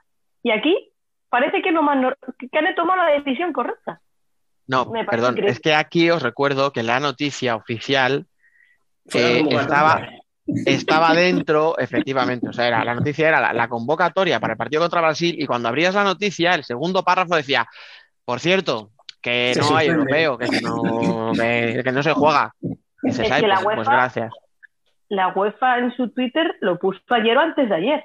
Sí, tres días después. Todo, es todo estupendo. Eh, es que lo grave es, lo grave es eso, que la federación lo, lo mete camuflado en una convocatoria de la selección femenina que se va a juntar para jugar contra Brasil y al final te pone esta convocatoria es porque se ha suspendido el europeo. Ya está. Y ahí nos quedamos. Oye, Punto. escucha, que aquí siempre presumo de que nos lo pasamos muy bien en este podcast y la pobre Peque va a decir, madre mía, tú, estamos aquí con una mala, entre la mala leche y la depresión, hombre, vamos a hacer un poco... Entre los palos del otro día y esto no va a querer volver. Yo no quiero decir nada. A ver, ¿sabes qué pasa? Que es que el primer año, el primer, estamos, mira, ahora que ya llevamos 101 programas, cuando empezamos, joder, tú y yo hablamos el segundo programa, previo a la Supercopa. Hablamos cuando ganasteis la Supercopa. Y, y de aquel año, cada vez que ganabais un título, hablábamos. Pero es que, claro, tía, no dejéis de ganar. Y un momento en el que dije, es que tiene que entrar otra gente en el programa. O sea, Que Ya, ya, ¿sabes? ¿sabes? Que ya, joder, qué pesada. ¿Sabes qué pasa? Yo se lo gano para volver aquí, ¿eh? A hablar con vosotros. Oh, Esto es la realidad. Oh, Ya nos acabas de ganar, ¿eh? Ya nos acabas de ganar. Ya está, qué carita puesto. Fran ya dice, ya no, ya no más palos. Ya Peque no ya. Era, era una tradición, ¿eh? Que entrara Peque Ronca el día después de un título. Total. Total, total. O sea, yo, yo, yo quiero estar en una fiesta de esas, tía. Porque es que cuando ganaste la última liga entró Ale de Paz y estaba igual de ronca que tú. Dije, Sí, es, que no, es que no es estaba- ella, son todas. Sí, sí, es que ¿sabes qué pasa? Venga, cuenta, cuenta, siempre- cuenta, cuenta. Sí, ¿Qué ha sí, siempre lo digo, ¿no? Que dicen, en plan, no, es que os acostumbráis a ganar, os estáis Ah. No. Eh, te juro que no. Y yo creo que con esto de la pandemia, que no puedes ni pisar un garito, como quien dice, no puedes hacer nada, como que es el momento, o sea, es ganar y lo dejas ahí todo porque ya la próxima a saber. Entonces, de verdad, son auténticas celebraciones. No, no, de hecho lo hablábamos nosotros cuando llevasteis la Supercopa, que fíjate que es la Supercopa que la gente le puede tener como un título menor y tal, y hostia, se os veía eufóricas, pegando botes, tal, y dices, es que es verdad que es que no Esta te última. conformas, o sea, sí. Sí, Esta última. esta última. Claro, es que, claro, es que todavía tiene mucho más, porque se ha dudado mucho de nosotras desde que ha empezado la temporada. Sí. Claro, nosotras no somos ajenas a todo eso. Parece, no, es que el Burela no arranca, es que el Burela, es que el Burela. Claro, es que el Burela tiene unas condiciones ahora mismo de trabajo que, ojito, que hemos tenido un año que tela, que no tenemos 18 años en el que las piernas siempre van, que esa es otra cosa también. Entonces, pues al final fue como, hostia, que es que seguimos aquí, ¿eh? Que Mm. no nos deis por muertas, que seguimos aquí. Y se juntó un poco todo. Ahora, ahora que dices lo de las piernas, te iba a preguntar yo, mira, ¿a quién conoces más? ¿A tus compañeras de equipo o a las de la selección? No sé, dime tú. ¿Ves, ves, cómo la- ¿Ves cómo iba a caer la de la convocatoria? Así que se veía. Estaba más claro que el agua. Pero, ta- pero también te voy a decir una cosa, es que estábamos preparando un europeo Ya, y la selección, la selección española femenina tiene el hándicap de que este europeo, si queremos seguir creciendo, lo tenemos que ganar sí o sí. sí, o sí, eso estaba claro. O sea, eso lo teníamos Entonces- todos muy claro. Claro, no tenemos otra forma de prepararlo. Es que el femenino a día de hoy, por desgracia, no tiene otra manera de prepararlo. Yo entiendo, y, y- y como jugadora de club, o sea, yo sé que para mi club es una putada cada mes, llévate a cuatro, pero es que es la única manera de que el fútbol sala femenino crezca es seguir estando en la cresta de la ola. Pues, pues- Y es pues así. fíjate, fíjate que crees tan preparado. Se suspende. Venga.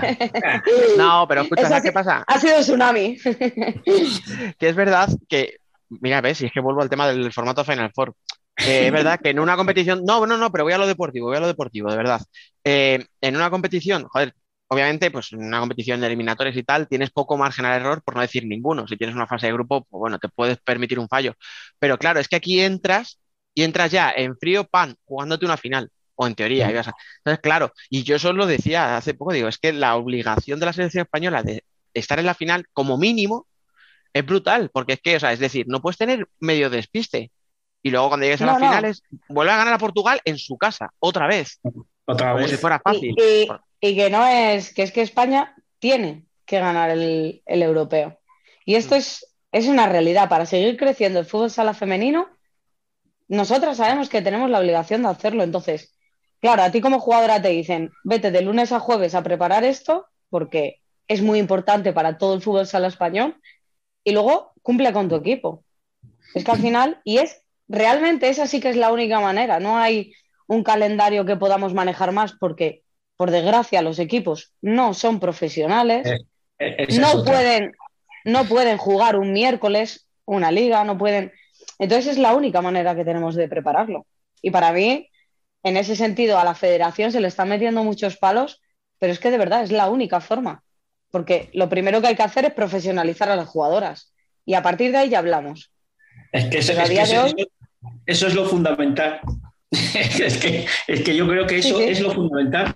Es que, a ver, lo que no puedes es querer que se comporten como profesionales cuando son amateurs. Es que no, no, no puede ser. Y exigirles como profesionales cuando son amateurs. Es que no. Ama- amateurs con, con almas de profesionales, ¿eh? Amateur Ya. con alma de profesional. Pro- profesionalizadas. Que ese es el Eso es. Que como tenéis alma de profesionales, os exigen como profesionales. Ese es el problema que veo Sí, yo. sí, sí. Mm, sí, posiblemente. Para que le acaba la tira al monte hoy no sale, ¿eh? Es que, la es que me la han puesto muy fácil la FIFA. Con la suspensión me la ha puesto muy fácil. O sea, No, es que- pero escucha, lo que ha dicho, lo que ha dicho tú, que lleva toda la razón. Es verdad que se le están dando palos a la federación, muchos se los está mereciendo, pero en el tema de las convocatorias yo entiendo que cansan y yo soy el primero que dicen, joder, otra convocatoria. Pero es que es eso, es que más lo que has dicho tú, yo lo decía, digo, es que tienes que ganar esa competición sí o sí. Entonces, ¿qué haces? Pues es que convocas y venga y otra y otra y otra. Y al final necesitas rivales gordos, pues es que tienes tres ahora mismo. Sí, Son Rusia, Rusia, Ucrania y Portugal, las cuatro que iban a estar en el euro. Con Rusia no puedes contar que vengan, pues es que tenías que enfrentarte con Portugal. Y si eso implica jugar Correcto. 20 veces, pues, pues 20 veces.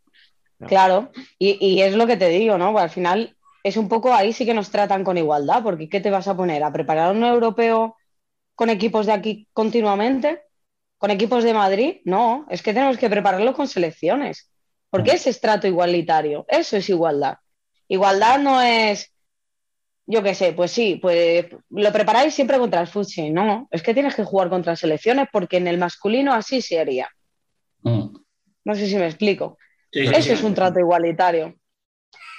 No, pero el mejor trato es jugáis contra un cadete o jugáis contra Majadahonda. Claro, contra- Pero Sí. es lo que te digo, tú para preparar ahora mismo el europeo, ¿qué tienes? No teníamos otra cosa, es que no hay otra cosa y se preparó gracias a que Brasil viene a jugar contra Portugal, se ha podido hacer un, este de- un, un partido de nivel. Pero es que, claro, es que te vas a, jun- a juntar con las cuatro mejores selecciones a día de hoy en Europa. Claro, que te vas a... Una semana antes juegas un partido contra una de ellas, es que tiene cero sentido. Claro. Y para nosotras, jugar contra equipos masculinos, cadetes y así, eh, nos ayuda muchísimo en el tema competitivo. Sí. Y se nota, ¿eh? Se nota muchísimo. Y escucha, y ya que tiene tanto nivel la, la selección de Brasil, pues ¿por qué no hacen dos selecciones? ¿Hacéis un triangular? Bueno, Claro. bueno, Ah, pero escúchame, también podríamos hacer dos en España, ¿eh? Venga, me, Brasil. mira, me parece un cuadrangular. España, Un España cuadrangular. B contra Brasil A y Brasil B. Ya está. O sea, pues eso, tío, imagínate. Escucha, eh, ha- hablemos de Brasil, o sea, eh, tú a- ahora, o sea, claro, te iba a decir, digo, no sé si vas a tener sensación de que eso es un partido de liga, pero con otras camisetas, porque las cuatro de Burelas que jugáis con la selección, le sumas a Emily, le sumas a tal, Mientras no, Torreblanca. mientras no nos confundamos y nos pasemos Sí. la pelota entre nosotras. Madre mía, vaya, escúchame, vaya nivel que hay en esas elecciones. O sea, yo no sé la ilusión que pueda hacer el, el partido, pero hostias, desde fuera ya te digo que siendo amistoso y todo, apetece verlo muchísimo. Mm. Sí, sí, ya te digo, es, es un partido, ojito, que mola, que mola jugar. Eso es, que, que te vas a enfrentar pues a las mejores jugadoras del mundo, yo creo que de los dos equipos, porque ahora mismo el nivel de España para mí está muy, muy top. O sea, yo no fui a la convocatoria de Portugal, yo lo estuve viendo en casa y a mí me encantó España a día de hoy. Ha crecido muchísimo en estos dos últimos años. Y con gente joven, que es lo importante. Hemos hecho la transición y a día de hoy, es que es lo que más me jode, España estaba preparada para esa Eurocopa. Pero la verdad es que Brasil-España pues, va a estar muy bien. Lo malo que es en Melilla y a mí, ese avión no me gustó mucho. ya te voy a decir. Cógete el ferry. Ese, no sé, autobús con alas, a mí. pero bueno, pero bueno. Pues la, la has cogido uno de aquí para moverte entre las islas. Entonces, ahí sí que no te subes. Los 20 Puede estos, ser. ¿no? Eh, eh, escúchame, voy con la pataleta esta de, no de pedales. Los que, usan, los que se usa aquí para ir entre islas es como un autobús, o sea, un poco menos, un, un minibús. La guagua con alas. Pues no sé, no sé. Eh, Pe- Peque, yo voy contigo en el de pedales, ¿eh? si hace falta, no te preocupes. Yo en esos aviones tampoco me. No me Ojo, ojo, eh. Hay que tenerlos. Cuidado. Yo, yo, te iba, yo te iba a comentar, te iba a preguntar, te iba a preguntar por el equipo que ya está Fran para meter caña con la selección. Eh, sí que has dicho antes que, que, os, que os habían caído palos porque, bueno, habéis- hemos, hemos dicho, me voy a incluir, hemos dicho que, a Burela le ha costado arrancar. Yo lo mantengo, creo que a Burela le ha costado arrancar, pero tú visto desde dentro, ¿crees que también ha podido ser tema, bueno, medio equipo nuevo, convocatorias, eh, confinamientos? ¿Cómo, ¿Cómo ha sido el, el- el nuevo arranque de, de Burela? No, es que es, o sea, con todas las razones, que a Burela le está costando arrancar. O sea, yo me pongo a ver ahora mismo a mi equipo y en cuanto conseguimos entrenar dos semanas, eh, se ve un nivel que no conseguimos mantener. Y es una realidad. O sea, no, tampoco hay que buscar excusas. Pues sí, hemos tenido confinamientos muy seguidos. Sí, eh, nos tenemos que adaptar. Pero es lo que te digo, también teníamos la presión de tantos años os- atrás, estamos ganando todo, tal. Se empieza a dudar, pero que son dudas lógicas, es que es lo que te digo, hemos tenido un inicio. Claro, es que aquí nuestra amiga Irene, dime cómo puede estar la chica, si es que no ha podido, no ha podido entrenar, si es que llegó, se fue con la selección, no hizo pretemporada aquí, con un equipo nuevo, luego se lesionó, luego con la selección. COVID. Es que, claro, yo, ¿qué se le puede pedir? Lo que está dando, porque está dando su máximo. ¿Que va a ser su máximo en cuanto llegue a la normalidad? Yo estoy segura que no, porque Irene nos va a aportar muchísimo en el equipo. Tanto Irene como Emily, como incluso jugadoras que llevamos muchos años aquí, no estamos en nuestro mejor nivel. Pero lo importante es que hemos sido competitivas, que eso es lo más importante. Fuera del resultado, da igual, sino que hemos sido competitivas en los momentos que tenemos que serlo. Que es lo importante del equipo, ¿no? Exacto. Que es lo que habíamos Es que- crecido. Eso es lo que yo más admiro de vosotras y, y yo siempre lo digo, cuando me dicen Burela no sé qué digo, sí, Burela la liga regular le da igual. Burela cuando hay que jugar, ahí está. Mm. Bueno, no nos da igual que ya te digo que a mí. Sí, ya, eh, Ganamos la Supercopa, yo perdí en Alicante y me fui con una mala hostia. A, a Peque no le gusta perder ni el partido, ni, el partido cuando, cuando va Pero literal, pero, pero literal.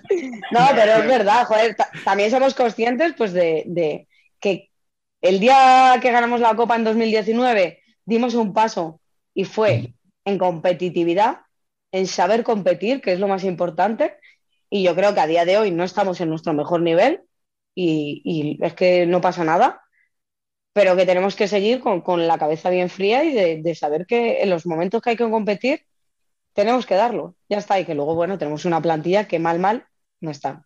A mí, a, a mí que me dejen ver todos los partidos porque es una pasada, es, es así. Mala plantilla no tenéis, no. Pero. Oye, no, bueno, ay, perdón, Dani. No, No, que- iba a tirar. Venga. no, venga, dale, dale. Dale, ya está, dale, dale. Venga, No, dispara tú, no, ahora- tú. Ah, sí, sí, eh, tal cual. No, ahora que hablabas de plantillas, eh, yo me acuerdo cuando llegó el verano y decíamos, bueno, a ver, venga, va, eh, empezábamos a mirarnos la puñetera manía que tenemos, que yo soy el que más lo hace a lo mejor, el DNI. Y decíamos, a ver, por un lado, Burela, que lleva dos años ganándolo todo, pero yo sí tiene 38, Dani tiene 36, 37, tú 33, 34, eh, Silen otros treinta y tantos, tal. Bueno, venga, lo mismo ya Burela se tiene que renovar. Y, pero igual decíamos de Futsi, ¿eh? Fusi, o sea, a vosotras es para que no os quedéis estancadas en la victoria, hay que renovar y decíamos, no, y Fusi, claro, como no consigue un título, no rasca nada desde hace dos años, también, pues ya, y venga, nos queremos cargar a Yu, y nos queremos cargar a Leti, y nos queremos cargar a, a Ari, a Ame. Y claro, yo no sé si desde fuera también eso os llega y si eso es un poquito de reivindicarse, ¿no? Y decir, eh, o sea, no, no me jubiles, tío, ¿sabes? A mí me hace gracia, pero literal, cada vez que me dicen, cada vez que me dicen, pero ¿qué edad tienes? O algún comentario de, "Mm, hay que ir pensando, me río. Que viva la Sober 30 de esta liga, y te lo digo así de claro, o sea, que viva y que duren, y que duren mucho más, es verdad, porque uno, estamos todavía bien, que es lo importante. No he visto todavía a día de hoy una jugadora arrastrándose en pista, porque tenemos No. la capacidad de cuando lo hacemos, nos retiramos. Y dos, yo creo que tenemos ya la experiencia y kilómetros en las piernas que le ayudan a las jóvenes. Mm. Pero que te digo, viva la Sober 30. Yo me hacía un equipo todo de viejas, que ojito, ¿eh? Yo lo compro ese- Yo lo compro ese equipo. No, pero si además, ¿sabes qué pasa? Que es gracioso porque, y ya te digo que todos entramos en ese juego, ¿no? Cuando llega el verano, de coger cromos y de, a ver, para acá, para allá, y voy a coger papel y voy a hacer yo mi quinteto y tal. Y, y nos encanta, sí, yo lo reconozco.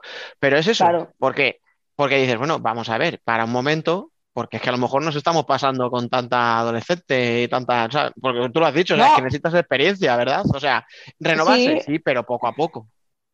Eso es. Yo creo que nosotras tenemos que hacer un proceso de renovación, el Burela, y tiene que empezar a hacerlo ya. Pues gente joven como Irene, como Emily, eh, Ale de Paz, gente que está entrando y que tiene una calidad increíble. Pero claro, es que también necesitas gente experta. Si no, yo qué sé, a ver, un ejemplo que te puedo poner. A mí, para mí, Alcorcón tiene un equipazo, pero le Sí. falta alguien con experiencia, porque hay en ciertos momentos que lo Mm. notan Sí, si tienes, si tienes una jugadora que tiene esa experiencia, que físicamente todavía está bien, porque, o sea, es que lo del DNI en el deporte, es que lo que te digo, me hace gracia. Uf, a ver, yo le iba a preguntar sobre Irene y Emily, que qué le habían parecido esos dos fichajes. Bueno, yo creo que son dos jugadoras que nos vienen muy bien por sus condiciones y por su forma de juego. Sí creo que Irene, eh, yo juego, he compartido vestuario con ella en, en la selección y le falta tiempo de entrenamiento con nosotras, le falta tiempo de entrenamiento a la pobre, o sea, es que es lo que te digo, no la puedo juzgar o no, porque es que está teniendo una mala suerte que le están haciendo vudú. Y a Emily, es verdad, sí, sí. Y a Emily creo que el salto es muy grande y que se tiene que adap- adaptar todavía. Al final viene de un Melilla en el que hacía y deshacía lo que quiere y ha entrado en un sistema de juego. Mm. Las capacidades las tiene completamente. O sea, es una jugadora que técnicamente flipas. Físicamente, eh, ojo, desde el inicio hasta ahora, el salto que está metiendo. Pero es lo que te digo, son jugadoras que necesitan tiempo, que no les puedes juzgar lo que han hecho hasta ahora por las condiciones y porque no han podido todavía desarrollar todo. Y ya te digo, mucho menos en seis meses, es que no se puede. Necesitan más tiempo porque es lo que te digo, incluso las dos, ¿eh? Van a entrar en un sistema de juego y eso es muy difícil. Pero Cuidado- capacidades, Cuidándose a la pequeña, ¿eh? sí, sí, está bien cuidado, está bien cuidado. Yo, yo para acabar te, te iba a preguntar, eh, ¿crees que Urela va a llegar a otros mil días más eh, reinando? Eh, No te pregunta por un título, la flipada, ¿eh? ya, ya. Lo, lo he visto el otro día, lo he visto así hoy o ayer, por la- o ayer, que ya... Ayer, ayer, ayer. Ayer, ayer, salió Eh, ayer. yo te voy a preguntar.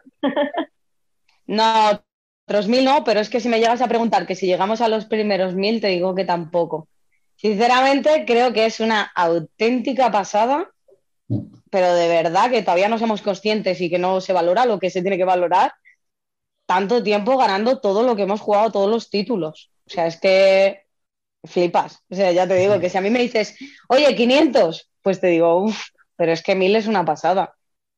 ¿Y de qué forma, no? Al final con una identidad y, o sea, yo estoy muy orgullosa de, de estar perteneciendo a este equipo. Sí, sí, yo también. uno más, uno de Inori. Madre mía. Como para no, como para no estarlo, ¿eh? Es, es, una, es una pasada, la verdad. Sí, sí, la verdad es que sí, te lo digo, que por lo que decimos, ¿no? Una plantilla pues parece muy vieja, pero yo a día de hoy cada una de mis compañeras mm, no las cambiaría porque están rindiendo, que es lo importante en el fútbol sala. Y joder, es que el año pasado, por ejemplo, a mí me encantaba como la forma de juego, todo, todo. La verdad es que me divertí bastante.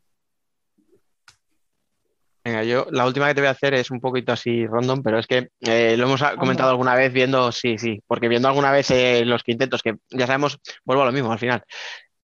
Jugáis de inicio algún partido y sales tú con Ale, con Irene y con Emily. Digo, bueno, y que defienda Rita. O sea, ojalá tuvierais una que se llamara Rita, porque pobrecita, o sea. no. Entonces, tú cua- cuando sabemos que eso al final van a ser pues tres, cuatro, cinco minutos como mucho hasta que empiecen las rotaciones, a lo mejor incluso menos, Sí. porque hay a veces que es la típica que se hace el primer cambio al a los dos minutos y a lo mejor entra Cami o entra Silene.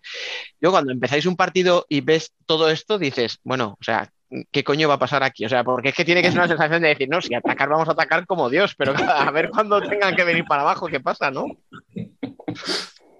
Vale, y ahora voy a sacar otra cosa porque yo os escucho todas las semanas, ¿eh? Uy, uy, uy, se viene palo, cuidado. Claro, no, no, no. Tú, o sea, al final, en el Burela lo que tenemos es que defendemos todas. Y esa es nuestra seña de identidad. Como Ah, decíais, el Futsi, ¿no? El Futsi marca 7, 8 goles por partido, pero contra nosotras no. ¿Por qué? Porque nuestra seña de identidad es que defendemos todas. Y es que es lo que no se negocia. Eh, el, sacrificio, el sacrificio defensivo. Entonces, claro, tú ves eso y dices, tú, tú, tú, tú, tú, trompetas a atacar. Bueno, pero nosotros somos conscientes de que lo primero es defender. Y de que, sí, como Cami, ¿no? Pidió el cambio en, en la Supercopa, Sí, pidió el cambio porque no podía más. Pero dijo, bueno, pues aquí dejo lo último, luego ya me cambio. Pues eso es un poco lo que tenemos todas en mente. ¿Y qué, qué le dais de comer a esa mujer? Eh, no sé, pero que siga comiendo. lo que sea. Es otra que cumple años, o sea, cada día Pero parece más No, no. joven. ¿eh? Es que Una es una pasada. Cami es una barbaridad. Defensivamente es espectacular, pero claro, si cada vez que te sube te hace eso, pues, pues bueno. Es que, es que luego podréis perder partidos y algún título, y aunque sea por estadística, evidentemente decía Álvaro de los Mil Días, y en algún momento perderéis un título. No sé si este año, el que viene, el siguiente, pero es evidente que en algún momento. Pero es que tú ves por plantilla y dices, pues probablemente para mí tenéis la cierre más dominante de la liga y la pivot más dominante, o sea, pero por condiciones, por, por nivel y por físico. Claro, o sea, Mm. Es que yo decía, yo me acuerdo el año pasado cuando jugabais con Torreblanca y decía, hostia, es que un duelo Cami y Emily a mí me pone pff, muchísimo. O sea, tengo unas ganas de ver eso. Y bueno, pues ahora ya me lo habéis jodido. Gracias. Vente, de, de lunes a viernes entrenamos siete veces a la, se- a la semana. Ya, claro, pero no nos vemos. lo vemos constantemente. Y como son ver, brasileños, sí. tampoco la podemos ver enfrentarse. ¿Ves? Es que nada. Claro, tienes ahí, pues eso, una cierre dominante, una Silene que es magia, una Ale de Paz, para mí la jugadora con más proyección de la liga. Pues es que es eso, es que tenemos ahora mismo un equipo que es una maravilla. Y lo bonito es que con incorporaciones se siga renovando, como decís, ¿no? O como un poco se exige, que se siga renovando y pero con la misma seña de identidad, ¿no? Sí, es que yo creo que eso es lo que más os diferencia a vosotras, la, la serie de identidad que tenéis. Mm. A ver, es que cuando Fran decía antes, ¿no? Lo de a, a Burela las ligas regulares le dan igual. A ver, yo lo entiendo porque lo hablamos mucho Sí. y, y- y sé lo que. Pero claro, es verdad, tú ves que Futsi no baja el pistón y dice, pues otro gol y otro, pum, pum, pum, y te golea, y te golea, y te golea.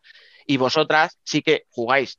No te digo, no sé si es contemporizando con el resultado, si es aguantando, si es un poco bajando el nivel, o sea, el, el listón quiero decir tal, pero es verdad que vosotras no os luce tanto el juego, no es tan espectacular, pero sois muchísimo más sólidas. Mm, Es que eh, la cosa es, eh, ha cambiado el formato de, de la competición. Nosotras tuvimos que cambiar el chip, que nos costó mucho, ¿eh? Eh, joder, yo he discutido con Julio muchas veces de, hostia, tío, es que, que yo quiero jugar y decirme, ya jugarás, ¿sabes? Hay que cambiar el chip porque ha cambiado el formato. Y es Claro. lo que os decía, ¿no? Adaptarse, adaptarse ahora mismo a lo que hay y saber que todo se juega en el mes de junio. Y es una Eh, realidad. Claro, eh, Por eso, en eso, en eso que acaba de decir Peque, me baso yo cuando digo que a Burela la liga regular le da igual. Tenemos que estar entre las cuatro primeras. Ese es Exacto. objetivo. Es- exacto. Es- Y además, porque si todo va como debe, como ahora este año el formato es, de play- es, eh, del playoff, es a ida y vuelta, la vuelta se juega en Navalcarnero y Rubén y yo, si no está cojo, podemos ir a ver. Está todo estudiado. Espero, espero no estar cojo, sinceramente. Claro, o sea, está todo Claro. estudiadísimo. Si fuerais primera vosotras, la vuelta sería en Burela y nos habéis fastidiado. Y así podemos ir. Bueno, bueno, un fin de semana en, en tierras gallegas no está mal, ¿eh? Eh, sí, Sí. para que me pase como lo de Porto y luego me dejen tirado. Quita, quita. Estoy muy dolido, ¿eh? Estoy muy dolido, sí. ¿Y cuándo, y cuándo son las fechas que empieza a mirar vuelos?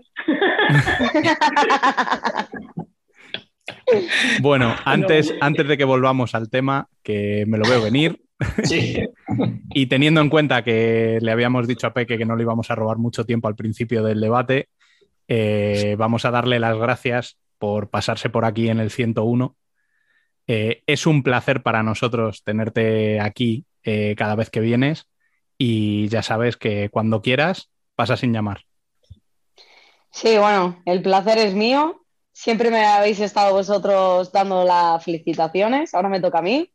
Felicidades por lo que hacéis, de verdad. Para nosotras este huequito nos da vida, porque eso es que existi- existimos. Como dice Somos MDM, lo que no se ve es invisible y nosotros, vosotros nos dais esa visibilidad. Así que nada, muchas gracias. Espero la próxima vez estar ronca y incluso un poquito borracha. Venga, vale. Habrá, habrá llamada de, de rigor. y un abrazo muy fuerte. Y a vosotros tres, hasta la semana que viene. Venga, chicos. La semana que viene.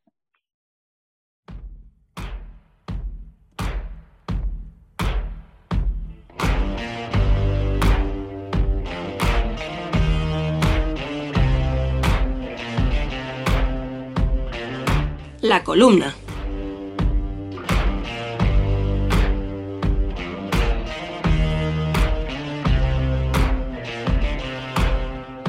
Hubo un tiempo en el que el Pozo Murcia era un grande. Grande, grande. Siempre en la pomada. Regularmente campeón. Como en el segundo lustro de los 2000. Se alzaron con cuatro de las cinco ligas disputadas y dos títulos en cuatro finales de Copa de España. Hasta que apareció el Barça de Marc Carmona y posteriormente el Movistar Inter de Jesús Velasco. Pese al dominio titánico de aquellos equipos, el conjunto charcutero seguía produciendo grupos de muchachos jóvenes que llegaban, se asentaban y subían al nivel del primer equipo. Escasearon los éxitos posteriormente.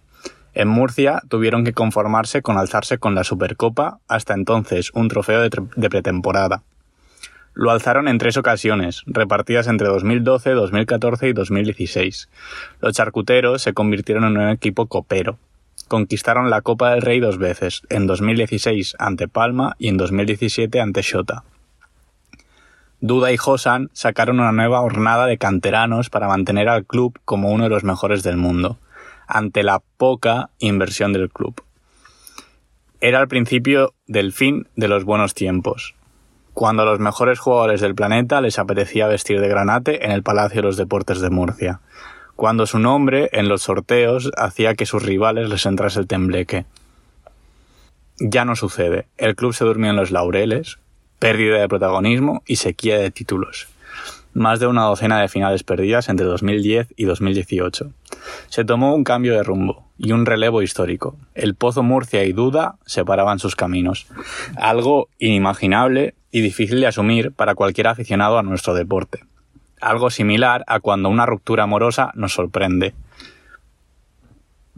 Llegó Diego Giustozzi, con la corona de la victoria y con aroma de épica, después de finiquitar el dominio mundial de brasileños y españoles.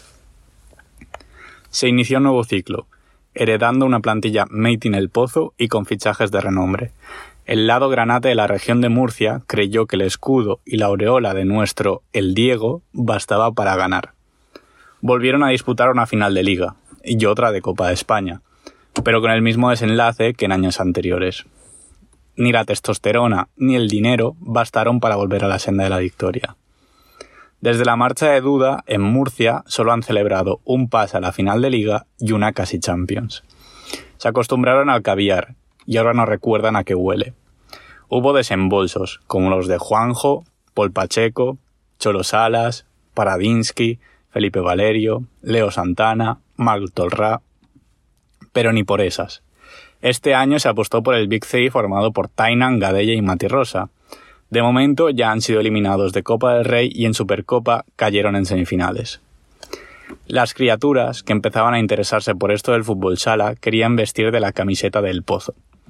Sigue siendo uno de los clubes con más aficionados en todo el mundo, también en toda España. pero habría que ver cómo están las cosas por su propia ciudad.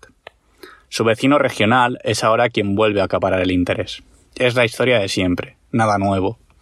En España la gente era el Inter porque ese era el equipo a seguir y a batir, como posteriormente lo sería el Barcelona. Ahora es más común encontrar muchachos o muchachas con camisetas de aspirantes como Palma, Jaén, Valdepeñas o Jimby, que están a un título nacional de terminar por comerle la tostada del pozo. Es una resaca de las gordas. Como grande fue la fiesta previa, todo se ha dicho. Anda confuso el club de Murcia. Se tambalea y pierde el respeto y el reconocimiento de sus rivales. ¿Quién te ha visto y quién te ve? Perdió su condición de favorito a todo, y ahora no lo es a nada. Atrás quedan sus legendarias victorias en el último instante, como aquel grelazo. Atrás queda ese run run, ese miedo. Ahora, aunque gocen de una ventaja relativamente cómoda, la intranquilidad es para los de la camiseta del jamón. A ver cómo la desperdician, a ver qué nueva forma de decepcionar encuentran. Al Pozo Murcia ya no le vale con el escudo. Concluye aquí nuestro programa 101 en el que hemos vivido momentos muy calientes y otros más alegres. Pero ¿qué es un debate y el deporte sino un reflejo de nuestro día a día? Ilusiones, enfados, esperanza y muchas bromas, porque al final de eso va nuestro programa, de acercaros el fútbol sala tal y como es, sin tapujos, sin censura y sin adornos. Nos vamos, no sin antes recordaros como siempre que podéis seguir la actualidad en nuestras redes sociales. También podéis leernos en nuestra web futsalcorner.es, vernos en nuestro canal de YouTube y charlar en el mejor debate en Telegram. Volvemos el martes que viene. Hasta entonces, y como siempre, sed felices.